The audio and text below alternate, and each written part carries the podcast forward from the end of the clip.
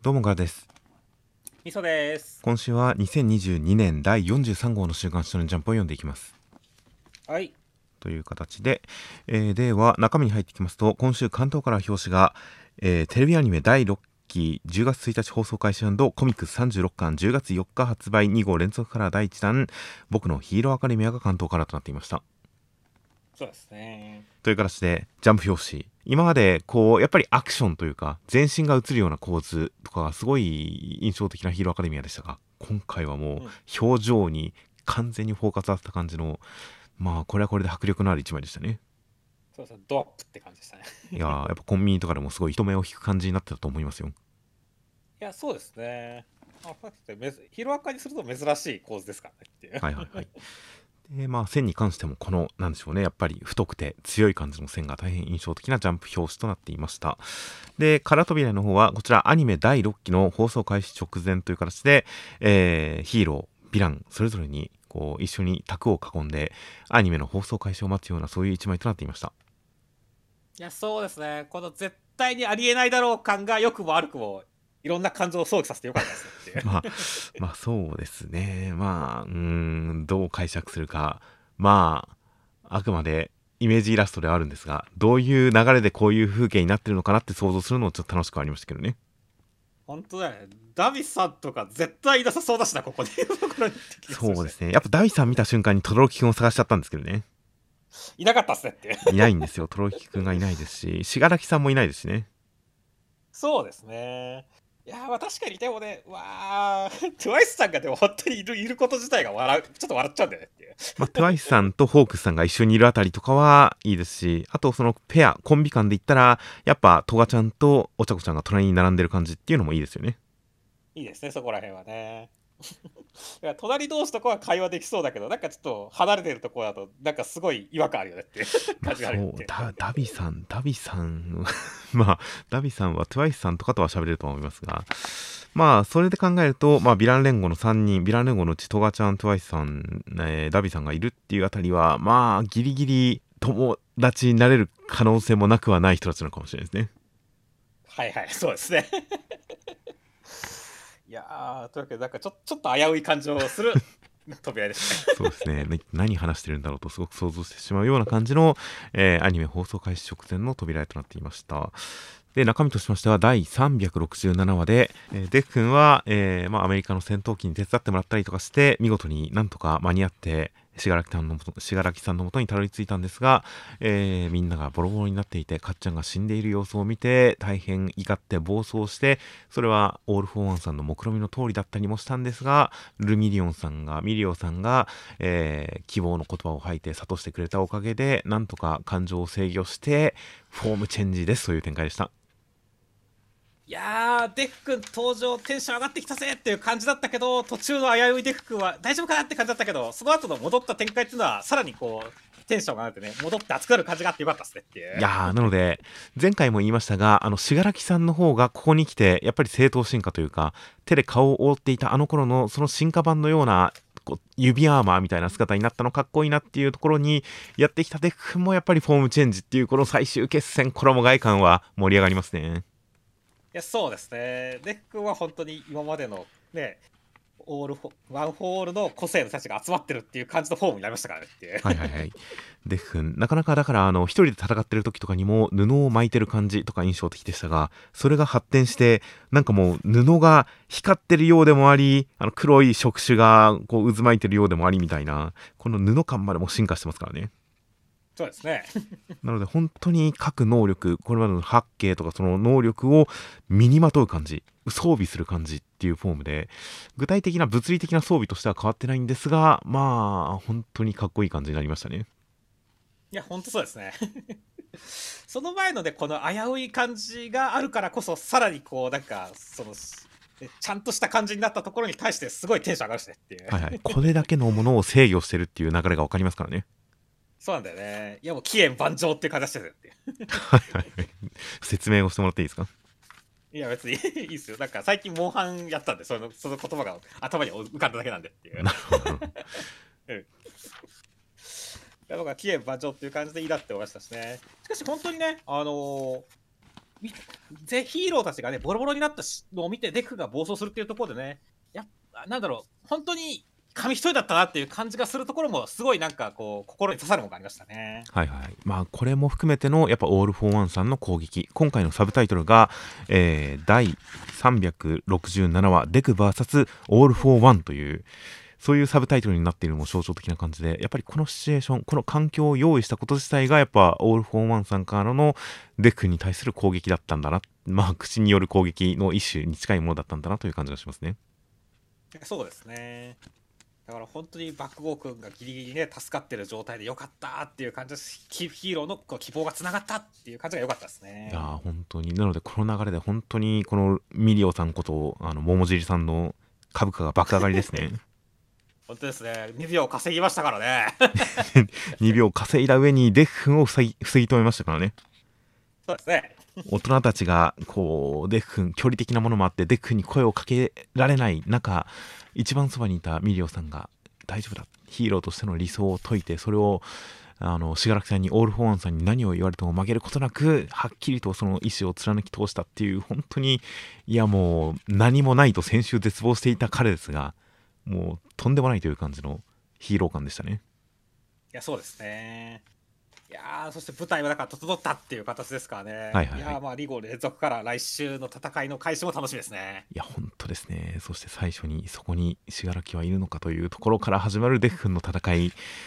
オール・フォー・ワンさん今回本当にサブタイトルがデク VS オール・フォー・ワンという形で始まっているのでここに信楽さんという存在が改めてどう絡んでくるのかとかも含めて大変いろいろと楽しみな口火の切られ方になっていましたはい。では続きましてが坂本デイズの第88話内容としましては天音くんはセキュリティシステムを破壊しようとするのを坂本さんに、えー止められて、えーで結局、えーやめようと思うんですがクラブジャムさんに催眠のようなことをされていたんで本人の意思に関係なくセキュリティシステムを破壊してしまいました。学校内には金栗さんが侵入してきました。という中、えー、しんくんたち坂本さんに合流してデータバンクというのはあのおじいちゃんのことです。天音くんのおじいちゃんのことです。ということが分かったんで天音くんが助けを求めて坂本さんが退学処分だっていう展開でした。いやー鹿島さんがね、変装の坂本さんを見破れなくて、奥さんと勘違いしてるところ面白かったです、ね。奥さんのことよく覚えてましたねそうだね。この後、なんて気の強い女性だって言ってるの面白かった。はいはいちょうどこの勘違い生きてきそうだよね。さすが坂本太郎の奥さんっていう。だから確かにそうですね、今後、鹿島さんが本物の奥さんと出会った時に、すごい恐れおののいてそうですからね。そうなんだよね。まあこれによって逆にそのね奥さんの危険性が減る可能性もあるからよかったよっていう。そうですね。まあまあ、鹿島さんはやっぱり、ちょっと事務方のキャラクターのイメージがあるんで、これを見抜けないのはまあしょうがないですね。まあそうですね。そして、まあ、天音君に関してはね、あの本当に破壊しちゃったのかなって思ったけど、まあ、坂本さんが止めてくれてどうしたんだろうって思ったら、まあ、クラブジャムさんの催眠術っていう展開はね、はいはいはい。なんだろうね、その、まあ、天音君に最後の一線を越えさせなかったっていうこととしては良かったなって思ったし、まあ、本当にクラブジャムさんの恐ろしさにもつながる形で良かったですねっていう。いや、本当ですね。ちゃんと、あの、敵キャラクターの特性、特色っていうのが出てきましたし、あと本当にここに来て、はっきりと、天音くんを助けてあげる、救ってあげるという感じに、弱者救済のヒーロー的な、すごくヒロイックな構図に坂本さんを持ってきたあたりは、さすがだなと思いましたよ。いや、本当そうですね。シンくん万全のタイミングできたねっていう。いやーですし、なので坂本さんたちが本当にあくまで自分のために、自分の目的のために、ここを戦場に戦うというわけではなくて、本当にちゃんとこの人を守るために、心根はいいのに、こんなにかわいそうなことになってる人がいるんだから、助けるために坂本さんが頑張るという、ちゃんと本当に弱者救済のヒーロー像に持ち込んでいるのは、いや、大変上がる展開で、いやー、ワクワクしてきましたよ。いや、そうですね。そして、まあ、そのファーストマッチは金栗さん対佐藤田先生っていう展開ですけどね、まずはっていう。はいはいはい。いや、もういきなりスーパーマッチメイク来たって感じですねっていう。そうですね。なんていうか、一番モラルのない人と、一番ある意味モラルのある人の戦いですからね。そうですね。いやーでも本当にだって現役オーダーだからね、金栗さんに関してはね。はいはいはい。で佐藤田先生は坂本さんも恐れる、ね、大先生っていう形なんで、本当に勝敗読めないですかね、これっていう。いや、そうですね。まあ、かなりド派手な、本当にトップクラスの戦いが見れそうなんで、すごく楽しみですね。いや、楽しみですね。あとはね、あの金栗さんやっぱ襲来してきて、いろいろ好き勝手やるわけですけどね。はいはいはい。この辺りのやっぱ生徒は見えるけど、まあ、先生すぐやれちゃったけどね。あのこの辺の先生たちもちゃんとね久しぶりです生徒はいいとこ見せなきゃなって言ってるところとかは先生方もちゃんと格があっていいなって思いました、格ありました。いやーあるでしょちゃんと生徒たちはみんなもう汗だらだらになってるけど先生方は一応ちゃんとしっかりしてて攻撃もしてるしねっていう。金栗さんだったからダメだったけどっていう。瞬殺されてるんで単なる生きってるだけの人に見えちゃいますけどね そっか。まあまあねこっからじゃ佐藤田先生が挽回してくれますから先生。まあまあそうですよ。あの 一般教員は所詮一般教員ですが撮影の雑魚に近いものがありますが佐藤田先生クラスになったらすごくかっこいいところを見せてくれるのは間違いないと思いますんでそこがもう本当にある意味初戦として大変楽しみですね。確かにですね。ここまでは戦いじゃないですから。まあねいやーという感じ。金栗さんのこの授業中の、あのー先生を殺した後にしまった教師がいなかったらあの授業が取れないって言って生徒たちが恐れをおのいてるというかすごいビビってる中安心しろ。俺が先生になるって言って全く安心できない感じとかすごい好きでしたよそうですね。言ってることは優しいのに狂ってる感じが大変かっこよかったですね。そうですね。という感じなのでこの狂気感まあ戦いの中でも発揮されたらいいなという感じで大変楽しみですでは続きましてが、ワンピースの1061話、内容としましては、えールフィたちがボギーさんを助けて、その一方、サニー号は巨大なサメロボットに襲われます。それを巨大ロボットが助けてくれました。それは、ドクター・ベガパンクさんが作ったものでした。この島はベガ、ベガパンクさんの島でした。ベガパン、ベガパン、全然言えない。ベガパンクさん、女の子でした。っていう展開でした。いやもうベガパンクさんが目隠れぴっちりボディースーツ巨乳ヘッドホンのじゃおじ美少女おじさんだと判明した時はもうびっくりしましたねって。まあ、これ、バピ肉とは言いませんが、なんか、あのーこれが擬態のような可能性も考えはしますけどね。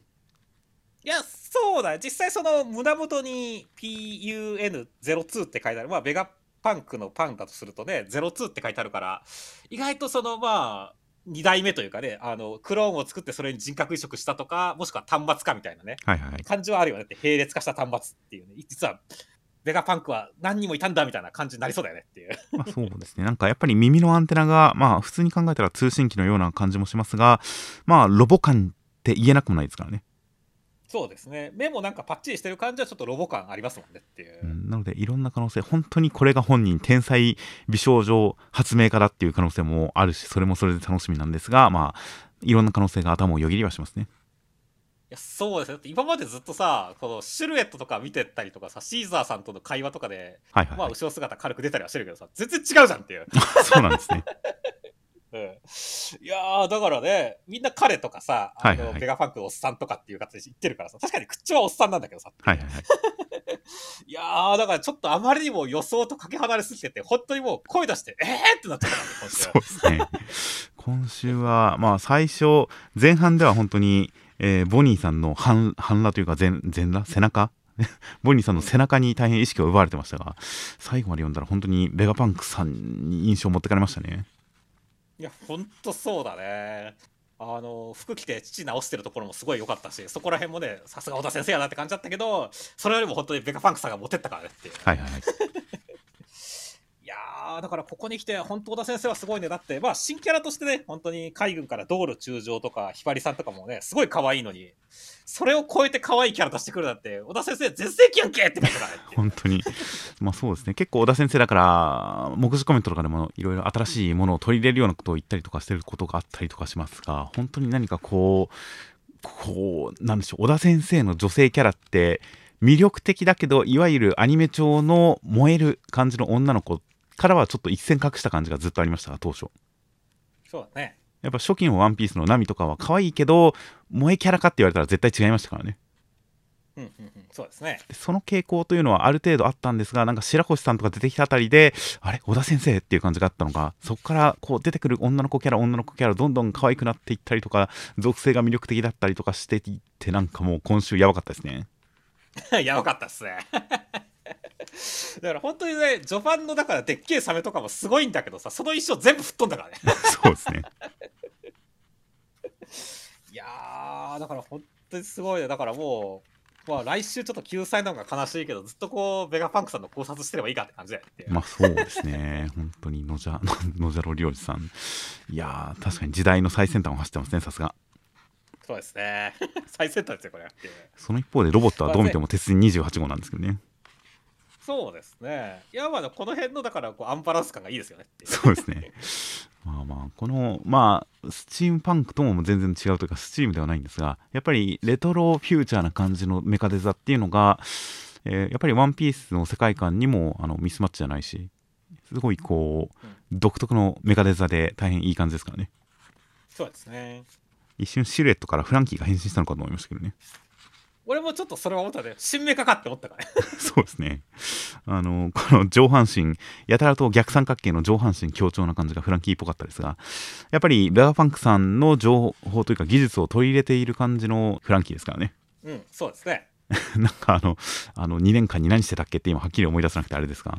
なのでやっぱりちょっとメカデザインに関しても、なんか通じるところがあって、ベガパンクさん、フランキーとの絡みとかも大変楽しいですね。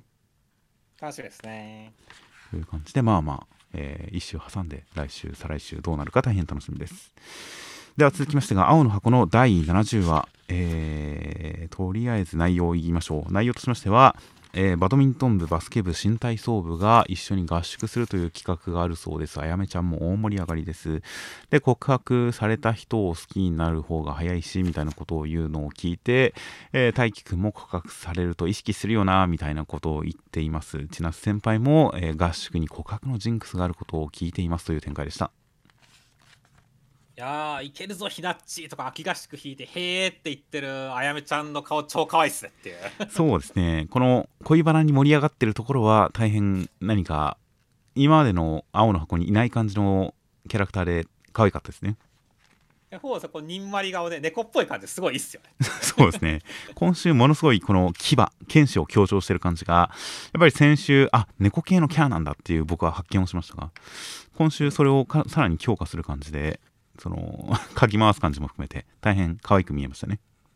いや、そうですね。いや、それにしても秋合宿ですか。すごいイベント来ましたねっていう。いやー、本当に参加する部活がバドミントンとバスケと新体操ですからね。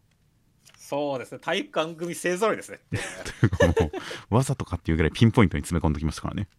そうですね。まあ本当にイベントが起きそうですし、もうなんか松岡君もちょっと絡んできそうな感じがして、ちょっとチャラ男ネトラレオーラがすごい、ネトリ力が高そうなんで怖いですね。っていう。うーん、うーん、まあ、羽生先輩みたいな、なんか、ちょっとこう、底意地の悪そうな感じが、彼には今のところあんまり感じていないので、うん。まだ、寝取り感っていうほどのものは、まあ、羽生先輩ほどのものはまだまだ全然ないなという感じはありますよ。そうね。俺は本当夏ってもう呼び捨てにするところからして、こいつもう危険なセンサーが反応してたんだけどねっていう。いやー、普通に純粋にいいやつなんじゃないかという疑いが僕の中にはありますけどね。はいはいはい。まあ確かに羽生先輩もいいいい人だったからね。いや、あの人は普通にいい人ではないと思いますけどね。はいはい、そうなのかな。根は根はいい人ですけど、表面的には意地悪だと思いますけどね。うんうんまあまあ松岡君もね、まあ結構そのあやめちゃんの勘違いがあるからね、はいはいはいこの合宿編ちょっといろいろ絡んできそうでどうなるかって感じですよね。いや、そうですね。いや、先週段階で名前が出た時点ではスルーしてしまいましたが、今週、千奈先輩に呼ばれたのを見て、あれ？松？花札にあるな、松？っていうのに気がついてしまいましたよ。あららららら使用キャラですか？可能性がありますね。今まではどうせヒロインしかついてこないだろうと思ったから、ヒロインしか花札ネームじゃないだろうと思っていたから、スルーしてあまり注目していませんでしたが、この男、怪しいですよ。やばいじゃないですか。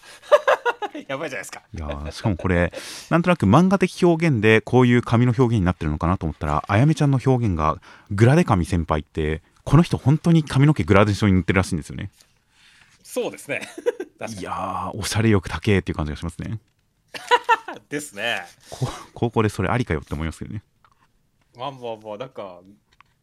こう、帰国子女だからいいんすじゃないですか。まあ、アメリカ文化で、アメリカノリでやってますっていうことなんだと思うんですが、改めてそういう、え、この人グラデに髪染めてるんだっていう情報が入ってきたことによって、何か、まあ、ピアスの時点ですでにあれなんですが、その情報が入ってくると、この大輝くんの 黒髪もっさりの感じで、バドミントンに打ち込んでる大輝くんとの対比がより強く感じられて、ちょっと面白かったですよ。そうですね。いやー、というわけで本当にあやめちゃんが、もうなんか、水面下でいろんなことを起こしそうな雰囲気をすごい出してるんで楽しいっすね。はいはいいやー 最後この、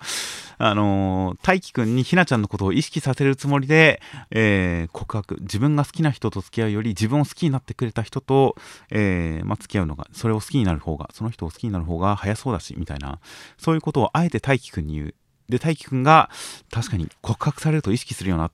っていうのを聞いてこれはいけるぞひなっちってなっているというこの時大輝くんの脳裏にひなちゃんがいるような気が僕はしてないんですけどね。はいはいはい。千夏先輩が意識頭にあるってことですね。なのでだから千夏先輩に好きだということは迷惑になるんじゃないかということをずっと大輝くんは連載初期からこう悩んでいましたが迷っていましたがそれがカレンさんと話したりとかカレンさんとハリー先輩の関係とかいろいろ経験する中でそれは大輝くんの決めつけ自分の中での決めつけで相手がどう思うかっていうのは本当のところは分からないよねっていう話をされていろいろとこう自分の中で気持ちを熟成させている大輝くんですからその流れを経て今千夏先輩に告白するっていう選択肢が脳裏にあるんだなって僕は読み取ったんですよ。その可能性は俺はどっちとも取れないなまだ半々くらいだって感じですけどねってううん、僕は完全にこれ千奈先輩のこと思ってるなと思ったんであのひなちゃんをアシストするつもりで 千奈先輩への告白を誘発しようとしているあやめちゃんにこうなんでしょうねひなちゃんに流れ弾が来てる感じがちょっと面白くてしょうがなかったんですけどね。そうですね。俺はだからあやめちゃんなんかいろいろこう本当に動かしてんなっつって言って。大輝くんの気持ちもそうだしまあ猪田って呼んで一緒に行ったところで千夏先輩とひなちゃんが両方「うん?」って感じになってるところとか含めてね。はいはい。あのすごい動かしてる感じが楽しくてしょうがないですねまあそうですね。ひなちゃんに関しては自分との関係を応援するよっていう宣言した後何かやってるっていうのには気づいてる感じですからね。そうですね。ちょっと心が落ち着かない感じになってますが、まあ、そんな中で本当本人のいないところで勝手にあの逆転というか 勝手に不憫な目に遭ってますからね。そうですね。っていうふうに思うとちょっと面白かったんで。で大輝くんが告白するとしたらなるほどそれは大きく動くな楽しみだなと思っていたらなんと千夏先輩の方も告白イベントを意識しているということでこれは千夏先輩の方からの告白すらあり得る展開ということですしまあまあ普通に考えたら大輝くんからの告白を受けるか受けないかその前準備が千夏先輩の方でも始まってる感じではあるんですが意外と意外とこれは逆転千夏先輩側から告白パターンもあるのではみたいないろんな予想が渦を巻いてちょっとちょっと合宿楽しみですね。いやめちゃくちゃ楽しいですね。いやーなので青の箱はやっぱりラブコメ恋愛要素のあるコメディ話というわけではなくて完全にラブストーリーお話の進行そのものがやっぱり漫画の主軸にあるとは思うんでどんどん事態が進行していく恋愛関係が進行していく様がやっぱりドラマになっているんでいや告白というのをキーワードにこの合宿で本当に大きく恋愛事情が進みそうなんでもう大変楽しみですよ。楽しみですね。では、えー続きましてが「呪術廻戦」の第198話内容としましては、えー直哉さんの領域展開は、えーまあ、中にいる人全員の細胞の動きすらも止めてしまうこうずらしてしまうみたいな感じのすごい恐ろしい領域だったんですがそれで、えー侍さんやカッパさんはダメだったんですがマキさんは、えー磁力が一切ないからその必中効果すら、えー効か効かず全然なんか領域も出入り自由ででよく見えるようになったんでこの刀を使いこなして直哉さんを真っ二つ鬼人完成っていう展開でした。いやー天与呪縛の対呪術師特攻高すぎでしょって感じでしたね。領域展開の必中効果が効かないっていうのはびっくりですね。いやほんとびっくりしたね。まあ言われてみればなるほどなっていう感じではあるわけですけどね。はいはいはいいやーそれにしても本当に名古屋さんいい感じで本当マキさんに食われてしまったというかねか本当にいい無様なやられっぷりだったねって。い ういやーちゃんと最後変顔もして死んでくれましたからね。いや、ほんとそうだね。し死に方自体もね、本当女に後ろから刺されるっていうね、かつての死に方をダブる展開でしたし、はいはい。は い結局、お前、じゃあ向こう側には行けないんやでって言って、向こう側に行かれて、自分は置いてかれて死ぬっていうね、はいはいはい。状況もあれですしっていう。いやー、すごいザバー感あってよかったですねっていう。まあそうですね。いやーなのでまあ、先週この人間形態になった段階で、ここからどう盛り上が、一盛り上がりやるのかなという感じでしたが、いやーしっかり本当に何の後腐れもなくやられてくれましたね。いや、ほんとそうですね。いや、だから、まあまあ、すごい、終わり良ければ全てよしっていう形でしたし、まあ、マキさんが本当にかっけえなっていう感じの終わり方でしたねっていう。そうですね。いや、やっぱり当時さんというキャラクターがこの能力の凄さみたいなものをまざまざと見せつけた過去があるんで、そこと並べることによってすごい説得力がありますからね。そうですね。あ、そりゃすごいな、これはすごいな、それに並ぶっていうことであればそれはもうものすごいなということが伝わってくるんでいやー本当にちょっと今後も今後どう活躍するのかも含めてすごい楽しみになってきましたねですね。あとはちょっと気になったのはね、名古屋さんのやっぱ領域展開がめちゃくちゃ女性の子宮っぽい形をしてるということで、はいはいはい この中でやっぱな、なこれ名古屋さんってちょっととたまにめめしいなって思うところがすごいあったわけだけどっていう。はいはいはい だからある種彼のなんか精神性みたいなものってちょっともっと女性っぽくて、結構その女性に対する嫌悪感って同族嫌悪みたいな感じだったのかなとか、結構この領域だけで想像できるのは面白いなって思いましたね。あーなるほどなるほど確かにそうですね見た目なんかさなぎとか蝶とかそっちの系統からのはなんかイメージかなみたいに思ってましたが言われてみると確かに子宮のような形ですし領域の名前自体も、えー時報抱える月宮殿月の宮殿確かに子宮っぽいイメージなんですねこれそうなんだよね。いやーそう考えると今までやっぱ直哉さんのこの女性に対するセリフとかもなんかいろいろ考えさせるようになってましたよって。なるほど。確かにちょっとここは考えてみるといろんな解釈が可能そうでちょっと面白いところですね。というわけで、まあ、本当にねだから呪術廻戦はある種ねちゃんとねこう設定いろいろ多分考えてはあるんだけど語らないっていうところも魅力ではあったりしますからっていう考察できるっていうところ、まあ情報量を詰め込んでますからねそうですね。だからそのあたりも良かったなと思いましたねはいはい、なるほど。その点で解釈をちょっと考えたっていうところで言えば、この、えー、舞さん、真木さん、2人がこう、なんでしょうね、心の中で出会う、心の中で会話してる風景というのが、この、なんか寂れた港町みたいな風景なのが、なんだろうなとは思いましたけどね。そうですね。なんか過去になんか思い入れがある。まあもちろんなんかそのう海鳥が飛んでいくみたいな、ね。はいはいはい。ああいう演出みたいなところからしてやっぱ海っていうところがこの2人の中のね開港するイメージとあることはあるんだろうねって思うけどね。なんとなく海岸のイメージだったので、この、あの、護岸された感じの、ちゃんとコンクリで埋め立てられた感じの、なんか砂浜じゃなくて、本当に漁港っていう感じの風景になってるのが、なんだろうなと思ったりしましたが、ちょっと答えは出なかったですね。そうですね。あとはまあね、舞さん、やっぱ呪言と、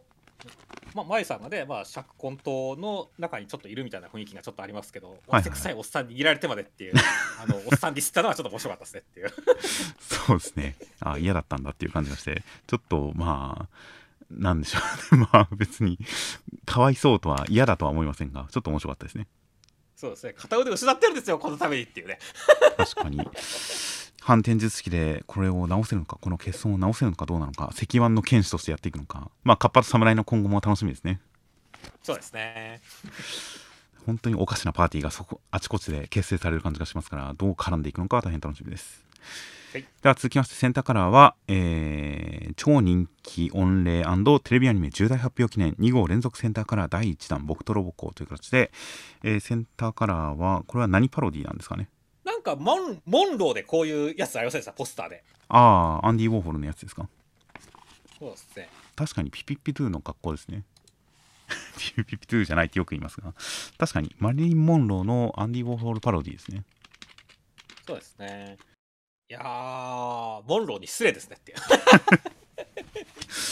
まあいやまあもう全然それくらいあのロボコも、えー参考にするくらいって言ったらもう最大級の産地ですからねまあ確かにでもロボコも世界的スターではありますからね。とあーロボコロボコを取り上げてくれてありがとうってもしマリリン・モンローとかアンディ・ウォーホルが生きていたら目次コメントで言ってくれますよ。言うかな。まず目次コメントに書かないっていう話なんですが。まあなので本当になるほど。あの漫画だけの漫画のパロディ以外もやるんだなという感じですねそうなってくると。そうですね。うん、といった感じ。まあロボコの芸風の広さ 芸風芸風の広さを感じられる感じのセンターカラーになっていました。で、はい。5分アニメですねっていう。ああそうですね。発表内容アニメの枠が時間枠が発表されてそれがなんと12月4日24時30分から35分放送スタート。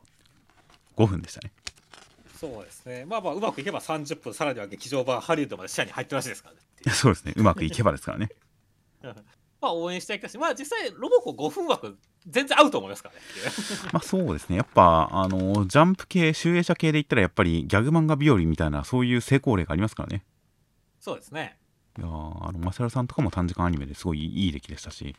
や全然5分でも楽しめるというかえー、そう そうですね。監督が大地秋太郎監督ですしね。そうですね。普通にマサルさんの監督じゃないですか。ギャグ漫画日和もそうですですよね。なのでもう5分アニメ大地秋太郎監督の5分アニメなんてもう期待しかないですよ。ですね。という感じのもうロボコすでに成功が約束されている約束された勝利のアニメという感じですね。ですねという発表で、えーまあ、センターから裏でもみんな喜んでいました。という形で中身としましては第106話で、えーボンド君たちちょっと宇宙にはまって天体観測に行きました。みんなロマンチストになるけれどローコが宇宙とかなんかすごい身近な感じなんで連れてってくれたりとかしました。お堂の鬼もいました。月サイズの隕石落ちてきました。という展開でした。いやまあ本当天体観測が本当なんだろう。ロマンチック大喜利になって面白かったですね まあそうですね。まあ前にも一度ロマンチックをやるというキャンプで焚き火を囲んでロマンチックをやるというのがありましたがまあなんか定番ネタ化してまあこれはこれで楽しいですね。いやそうですね。もつおの月が逃げちゃうならちょっともあの合ってるなって思いましたね。どういうことですか？いいなって思いましたよって。もつおの月が逃げてはちょっとかっこいいなって思っちゃいましたよ俺って。ああまあもつおのキャラにも合ってますしその後ちゃんとそれが本当だ現実に物理的に月は地球から離れていっているっていうその物理学の方に落とし込んでくる感じっていうのがまあ なんでしょうね。かっこいいかどうかはともかくとしてキャラらしい感じにはなってましたよ。そうですねあとはお堂の鬼はやっぱみんな驚かないんだってことですね。驚かないかどうかはともかく僕は読んでて驚きましたよ。いや本当だよって。また出てきたよお堂の鬼って思ったから。ねピンポイントでお堂の鬼ですからね。そうなんだよね。どんな扱いやでって思うよいやーというわけでねそ,、まあ、そのあたりもけかなり面白い感じの展開でしたけれども、まあ、まさかのね最終的に隕石落ちてきて地球滅亡のあと1ヶ月っていう展開ですからねって急にシリアスになりましたね。いやーあと1週間ですから1週間。来週ですよ。来週か。だからもう本当来週勝負だね。まあ2号連続からだからね。来週もだからこの地球滅亡でおそらくすごいことへうまくい感動巨編間違いなしって感じだねっていう。いやまあそうですね。きっと地球の子が何とかしてくれますよ。地球の子誰なんですかね？ロボコですか？いやもうカレリーさんが来るんじゃないですか？あー、まあここで地球の子パロディやったらちょっと面白いけどね。本当新海先生も大喜びでしょっていう。そうですね。以前あの守護丸があの破壊神マグちゃんのキャラクターを出しましたからね。そうですね。全然可能ですよ。可能ですね。いやでも本当にだからねその地球滅亡はだって1週間だからね。その本当何するかって楽しみだよねっていう。まあ、そうですね、まあ、これあの雲の上に行った後に竜だクジラだお堂の鬼だって言ってるあたりがちょっと現実なのかどうなのか僕の中で分かんなくなってるんですけどね。いやーでもななんだろうね。ファミチキ先輩よりはマシじゃね。いや僕の中でファミチキ先輩ファミチキ先輩は全然僕の中では普通にいい先輩ですよ。いや現実なんだあれは。あれは現実ですね。ただこの雲の上に行った展開が現実なのか途中からちょっと別の世界の話になってないかなっていう感じがちょっと疑いとしてあるんですよね。なるほどね。それは全然考えませんでしたっていう俺はもうファミチキ先輩の方がファンタジーやろと思ってるからね。ああそれは解釈の違いですね。そうですね。うん。なのでまあその辺のちょっと今ボンド君たちがいるのは本当に現実なのかなみたいな疑いを持ちつつまあ月をどうするかっていうのは気にしていきたいですよそうですね。いやーという感じでまあまあこのロマンチック合戦に対してローコが宇宙がすごい気軽に行ってる感じ。で別にあのめっちゃ暗いですよみたいな。寒いですよみたいなこの感じの身も蓋もない感じっていうのが対比になってるのは個人的にはすごく楽しかったです。そうですね。では、えー続きましてが大東京新嫁伝の第4話内容としましては、えー、仁太くんがバイトに行った先に、えー、仁太くんを第一話で襲ってきたカエルちゃんがいました名前はケロルちゃんと言いました。謝ってきました。謝罪を受け入れてパシリにしました。っていう展開でした。いやー仁太君がねちょっとすごい規格外のパワーと優しいところを見せましたけど、はい。まさかその相手がマナカちゃんじゃなくてケロルちゃんだとは思わなかったっていう展開でしたね。確かにそうですね。まだマナカちゃん相手にこれやってないですねそうやったいんだよねっていう。踊れだからマナカちゃんこれ取られるのは確かにって思ったよっていう。まあまあ。でもまあその形にしたことによってというかまあまず基本の設定としてマナカちゃんが完全に嫉妬する嫁キャラみたいな感じでまあ今回はすごくこう出来上がっていたのでその嫉妬キャラという形は個人的にはなんか懐かしい感じもして 平成ギャルギアニメみたいなそういう感じの美少女アニメみたいなそういう雰囲気があって個人的にはこの嫉妬に徹してる感じこれはこれで可愛いなと思いましたし、うん。でこのケロルちゃんに関してもとことん不憫社会の荒波に揉まれて本当はなんか可愛らしい漫画のキャラのはずなのにすごく凄惨な目に遭っているっていう不憫キャラもまあこれはこれで可愛かったですしなので、この状態になるまでの下準備みたいなものは飛ばしてたかもしれませんが、まあ、完成形としてみたら、なんかこれはこれでありかなと思いましたよ。まあ確かに言われてみればねあの嫉妬キャラということだったらね今後出てくる女全部仁太君がね誘惑してって、まあ、誘惑してないんだけど 落としてってね、はいそれに対してまなかちゃんが常に怒るってなったら可愛いかもねそれはそうですね、最初の段階から、あの、仁太郎のバイトの、バイト先の女には近づかない方がいいですよ。危ないですからみたいな感じで力説してる感じとか含めて何かこう関わるたびにすごい嫉妬してる感じこのキャラクターはなかなかまあこれはこれでって思いましたよ本当に。いやそうですね。最後のねぷくーって怒ってる顔も可愛いしですしねっていう。そうですね。ここは普通にストレートに可愛い表現でしたね。そうですね。フグにされるって勘違いしてるけどね仁太君は。はいはいはい。まあこういう怒ってるんだよっていうねこういうある種のギャルゲー主人公の難聴設定耳が遠い設定みたいなうまく伝わらないみたいな設定のような気もしますがでもこれまでのまなかちゃんの行動を考えると意外と妥当な判断のような気もしてきますからね。そうですね。ああだからその辺はちょっとちゃんとねこうラブコメしてる感じがしていいですよねっていう。まあそうですねそして、まあ、あとコメディ要素といえばね、今週はなんか、なんかぶっ込みのタクネタが出てきましたけどもってい やーこんなにがっつりパロディをやるとは思わなかったですねいや、本当ですね。待ったぜ、この時をよっていうやつのパロディですけど、はいはいはい 個人的にはまあ、俺はこのネタ大好きなんで、やってくれて嬉しい反面、もっとなんか貯めた時に使ってくれてもよかったなと思ったけどねっていう。ああまあ使い方に本当に関してはこの時を待っていた時くらいにやってほしかったねっていう。なるほど。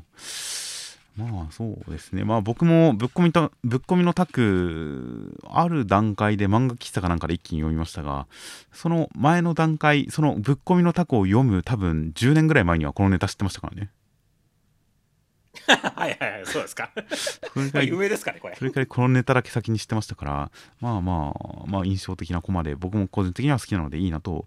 思いましたし、あとはこれの解釈として、このキックボードに乗りつつ、日本刀を引きずってみたいな、このキックボードに乗ってる可愛さが、プラスされてる感じはすごい良かったですよ。そうですね。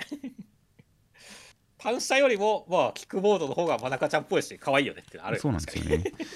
いやなのでキックボード多分電動キックボードじゃないような気がするんですがやっぱりこのシンプルなキックボードに女の子が乗ってるっていうのはちょっと構図として可愛いなと思うところもあったりするんでそのなんか可愛さがプラスされてるところが個人的にはいい味出してるなと思いましたよそうですね。いやもうまあというわけでじゃあ今後もね本当和高ちゃんがいかに嫉妬してこうね鬼のように来るか本当鬼嫁転だし鬼のように来るか楽しみですね。まあまさに文字通り鬼嫁という感じは楽しみですねあとはまあ個人的にはこのバイト先のブラックさがちょっとドン引きしたんですけどね これはちょっとひどすぎるよねいくらでもっていう。絶対に あの冷蔵庫が飛んできてぶつかったって絶対に誰か妖怪が襲ってきたのかと思ったら普通に事故らしいんですよねそうなんだよねこれ。でそれに対してこの上司が笑いながら「ストロークそんなところで働いてんじゃねえよ」って言ってるんですよですね。これはあの普通にん殴るのはまあ陣太さんの立場上あれだとは思いますがもうちょっと制裁を与えてほしかったですね うーまあまあまあそうだけどねこれが本当社会の闇ですねっていう。ちょっとこのブラックさ世界は地獄だよっていう。ちょっとこのブラックさとそれに対するこの罰罰が当たる感じ罰を与える感じのちょっと釣り合いが取れてない感じがしたんでいやーちょっとギャグ漫画的には彼がもうちょっと東方な感じになってくれたらなんならフグになってもいいなと思ったんですけどねそうですね。まあ実はこのねバイト先の上司も異変の仕業かもしれませんよこんな制服になってるのは。そうですね実際 そうなる可能性もあとであの冷蔵庫実は私が投げましたみたいな話が出てくる可能性はありますがまあだとしたら今週行ってほしかったですねそうですね。っていう点でちょっとこの 今回のブラックプリには軽くあのしこりが残る感じだったんでまあまあ今後もっと優しい世界になってもいいのになとは思っています。はいでは続きまして「あかね話」の第31話内容としましては、えー落語連盟がお話し合いをしました。あかねちゃん前座修行開始ですという展開でした。いやー落語連盟の皆さんがただの落語の連盟なのにこう、まあ、和服でこう凄んでる感じでいるとはいはい。すごいブリーチの5手13体みたいでよかったですねっていう。格を感じますよっていう。あー確かに確かに。バトル漫画の幹部感はあったかもしれないですねそうですね。ちょっとなんかクスってなっちゃったこれ。ああなかななるほど。その印象はやっぱり現実のあの人かな現実のあれかなみたいなことばっかり考えてしまってその漫画側に寄せての発想がなかったですね僕は。はいはいはいなるほどね。だからまあその辺楽しかったしまあねあかねちゃんもこれからやってくぜっていう展開のねまあ新章始まるぜっていう感じでしたけど、はいはいはいいやーまさか高校生編が完全に飛ばされるとはあの高校生の友達結局何も出てこないんかいってツッコミありましたねっていう。いやまあ今後大学生の友達として落語界の外の友達として登場する可能性はありますよ。はいはいはいなるほどね。いやーというわけで本当に高校生が終わってしまったのは本当に悲しい。もう制服姿のあかねちゃん見られないんだっていうもう涙ちょちょぎれそうですよ私はっていう。まあまあまあそれはしょうがないですよ。決まってたことですよまあそうだね。いやまあまあでもねなんか急にもうねすでにからしさんとかともなんかお友達っぽくなってますしっていうね。まあからしさんはだから一足先に入門してた感じになってますね。そうですね。だからちょっとまあ楽しみですねっていうて新展開って感じですね。まあそうですね。なので最後にいるこの寄せに関しては、まあ、見た目からしておそらくは新宿末広亭だと思いますから。うんうん。安坂亭と書いてありますがなのでまあ今東京で一番こう古くて伝統のある一番なんでしょう有名な寄席ですからまあそこでの前座修行編が一体どういう話になるのかこれまでの落語という芸能ある種の芸事としての表現者としてのお話以外にもまあ今回すでにその落語連盟というのが出てきてその入りになっていましたがその業界話お仕事話としての落語漫画も見れると思うので大変楽しみではありますよ。そうですねうん、という形でいやーなんかこの落語連盟の人たちが荒川流荒川のところの独自基準によく思ってないみたいなことを言ってるじゃないですか。そうですねまあ、現実だとまあ基準が違うから落語協会から独立してるわけですよ立川流は。だからなんかこの落語連盟っていうのが現実に当てはめられなくてなかなかやっぱり読んでてこう混乱とまでは言いませんがこれは現実の落語協会とは全然違うんだとは思うんだけどどういうものなんだろうなみたいなすごくいろいろ考えちゃうところではありましたね。へえ現実の荒川流は落語その連盟みたいないないんだっていう感じなんですねっていう。いやなので、えー一回なんかの時に話したも話した気もしましたが、まあ、関東の落語団体は大まかに今4つあるということで、まあ、落語協会と落語芸術協会と立川流とあと円楽一門会という、えーまあ、4つに分かれていて、まあ、ちゃんとだからそれぞれそのこんなやり方俺は認めんみたいな自分なりのやり方がやりたいっていう感じで、えーそれぞれ独立していくわけですね。男子さんが自分の弟子が真打ちにならないって言われてでで他の、えー人のところの弟子が真打ちになるっていうのに対してこれはおかしいって言って独立したりとかそういう感じでどんどんこう団体が増えていたりするんで別々の基準の人たちが一箇所にまとまってやってるってことはとりあえずないんですよね。なるほどねまあじゃあその辺もやっぱり新しく出てくる感じなんだろうねきっとっていう。で今回出てくるその憲風亭だなんだっていう帝号がおそらく現実のものをこうもじってるわけですが、うん。まあ、春風亭とか林家古今亭。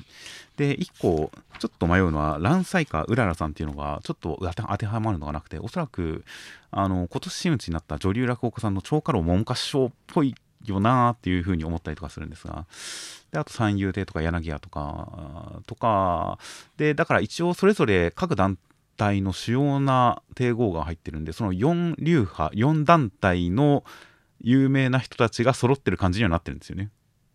なるほどね。だからまあここはの世界観としてはもうこれが日本の落語界を牛耳ってるくらいのノリだってことね。ああ関東のですね。あの上方の帝号は1個も入ってないんではいはいはい。あそうなんだ。上方落語協会まあそれこそあの桂とか笑福亭とかですねか関西の。そうですね。あくまで関東4団体が、えー4団体の有名な帝号が入ってるんでまあその4つの団体を集めたのが落語連盟ですよっていう風なイメージだとは思うんですがなかなかだから現実に当てはめられるところと当てはめられないところが両立していてすごく混乱しながら読んでいるんでその辺現実の面白さを現実の落語界の面白さをどう落とし込んでくるのかそれを漫画的にどう加工しているのかとかは全く予想ができない分大変楽しみにはしています。はい。では続きましてが、えー銀河と龍奈の第3話内容としましては龍奈ちゃんたちは町都都にたどり着きました。パンがいっぱいあって嬉しいお金ない仕事したい、えーで何かちょっと仕事がうまくできない感じのベレッタさんという魔術師仲間に出会いましてその人をベレッタちゃんに親切にしてもらいましてで彼女がバカにされてるのをこうかばってあげるような形でリュウナちゃんたちは難しい仕事をバンバンこなしてすごいベレッタさんもすごいよっていう話をしているところに、えー大変すごい七つ星の依頼が来ましたという展開でした。今週も1話の中に詰め込みスピード感あってよかったっすねっていうまあそうですね。いや、もともとこの渡辺先生、あの読み切り段階でも必ず途中ですごいダイジェストをこう入れ込んでくる感じの方で、それがなんか特徴的なんですよね。はいはいはいで、銀貨と龍奈の第1話でもやっぱ修行編のところとかすごくダイジェストで飛ばしましたし、やっぱりそのダイジェスト使いがうまい方という印象がすごくあったんで、この第3話でもそれが遺憾なく発揮されてる感じではありましたね。そうですね個人的にこの第3話で好きだったのはこの銀貨がねあのやっぱりこう1話を彷彿させるようなドア破りをしてきたところがすごい爽快でよかった 確かに、銀貨はなぜかドアを破って入るんですよね。そうそうだから悩める女の子にいた時にそのドアを破るのは銀貨なんですよっていうねはいはいはい。で その辺がなんかそう痛快だなって思ったしねっていうまあ そうですね。なんかあとは本当にそのさ酒に酔った時にあのもうなんかこたたけば治るんるんとか言ってる銀貨が面白すぎるっていうねはいはいはい。だから銀貨ファンとしては満足でしたよ今週ってまあそうですね。いや、ほんとなんか銀貨さんのこうスカッとした感じ、突き抜けてる痛快な感じっていうのが出てましたよね。そうですね。やっぱこう、切符がいい、気前がいい感じするよね、銀貨さん。そうですね。いや、これはおっさんでもなかなかかっこいいおっさんなんじゃないかなと思いますよ。ですね。で、リュウナちゃんは本当にその、やっぱね、見る目が純粋というか独特っていうかね、そういうところで人を評価するんでね、それがすごい気持ちいいですからねっていう、このベルトさんに対しても。はいはいはい。だからそのまっすぐ言った言葉が通るしっていう形でね、すごいだから、す今週も爽やかな回でしたねっていう感じでしたね。本当ですね。ちゃんとリュウナちゃんが他の人たちとは違うという、この世界の中において、この独自の価値観を持っているというところがちゃんと伝わってきたんで、いや、本当に主人公感が相変わらずあるなっていう感じの第3話でしたよ。そうですね。